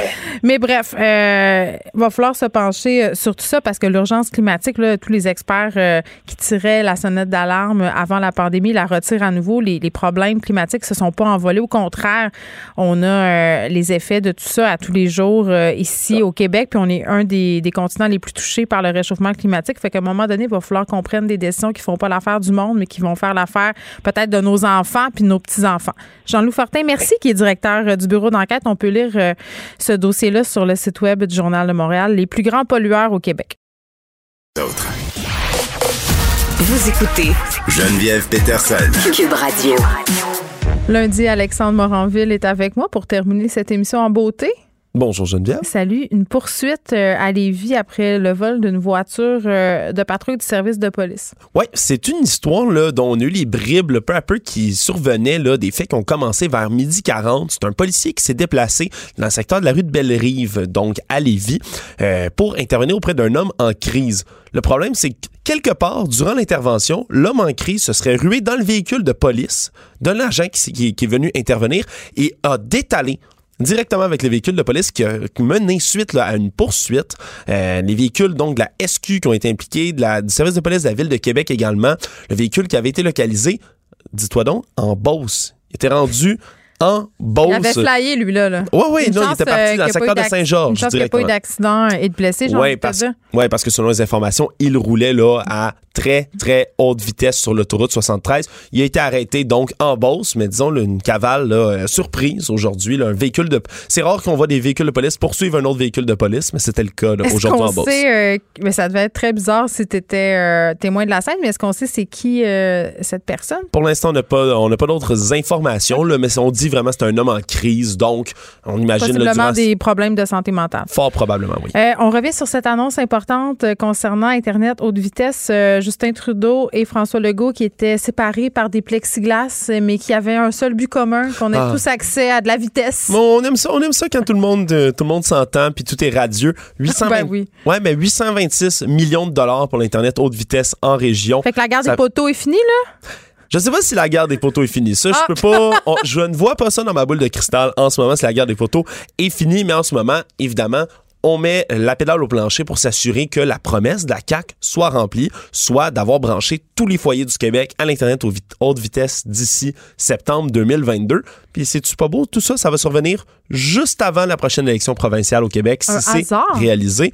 Ouais, ben, c'est un projet moitié-moitié, parts égales, 413 euh, millions de dollars du côté du fédéral, 413 millions de dollars aussi du côté de Québec. Cette entente-là, ça serait le premier du genre dans le Canada, mais dit-on, en coulisses. Ça pourrait être un modèle pour les autres provinces qui, elles aussi, désireraient là, passer un partenariat comme ça avec le gouvernement fédéral. Ça va être à suivre là, des 280 000 foyers sans haute vitesse en ce moment. Il y en a déjà 170 000 à peu près qui sont déjà visés par des projets financés par Québec et Ottawa. Oui, parce qu'on s'est rendu compte euh, pendant la pandémie, en tout cas, même chez nous à Montréal, euh, je me suis rendu compte que la haute vitesse qu'on nous vend, premièrement, elle n'est pas nécessairement si haute que ça. Il y a différentes affaires, mais moi, j'ai été surprise d'apprendre que euh, l'Internet haute vitesse n'était pas rendu à des endroits qui, à mon sens, c'était impossible qu'il n'y en ait pas. Là, on parle de de villages, de villes qui sont à moins d'une heure de Montréal. Tu sais, moi, dans ma tête, quand, tu me disais, il y a des endroits au Québec où on n'a pas Internet haute vitesse, je pensais au Nunavut, là, à des places vraiment très, euh, très, très, éloignées, fin fond du lac Saint-Jean, fin fond de la BTB. Non, non, là, il y a plein de où c'est pas desservi puis où les coûts sont faramineux là. Euh, des gens qui payent 3 400 pièces des connexions internet euh, haute vitesse à chaque mois, ça a aucun sens. Des profs de cégep dans le coin euh, de Charlevoix qui ont dû aller donner des cours à leur cégep parce que à leur maison c'était complètement impossible. Puis tous les étudiants qui étaient aussi en enseignement à distance qui pouvaient pas suivre les cours, ça plantait. Donc là, je pense qu'avec la pandémie, on est rendu là. Internet haute vitesse pour tous. Alexandre Moranville-Ouellette, merci. On t'écoute dans quelques instants avec Mario Dumont. Merci à Frédéric Mocol à la recherche, Luc Fortin, Maude Boutet, Sébastien Laperrière à la mise en onde. Et merci à vous, les auditeurs. On se retrouve demain à 13h.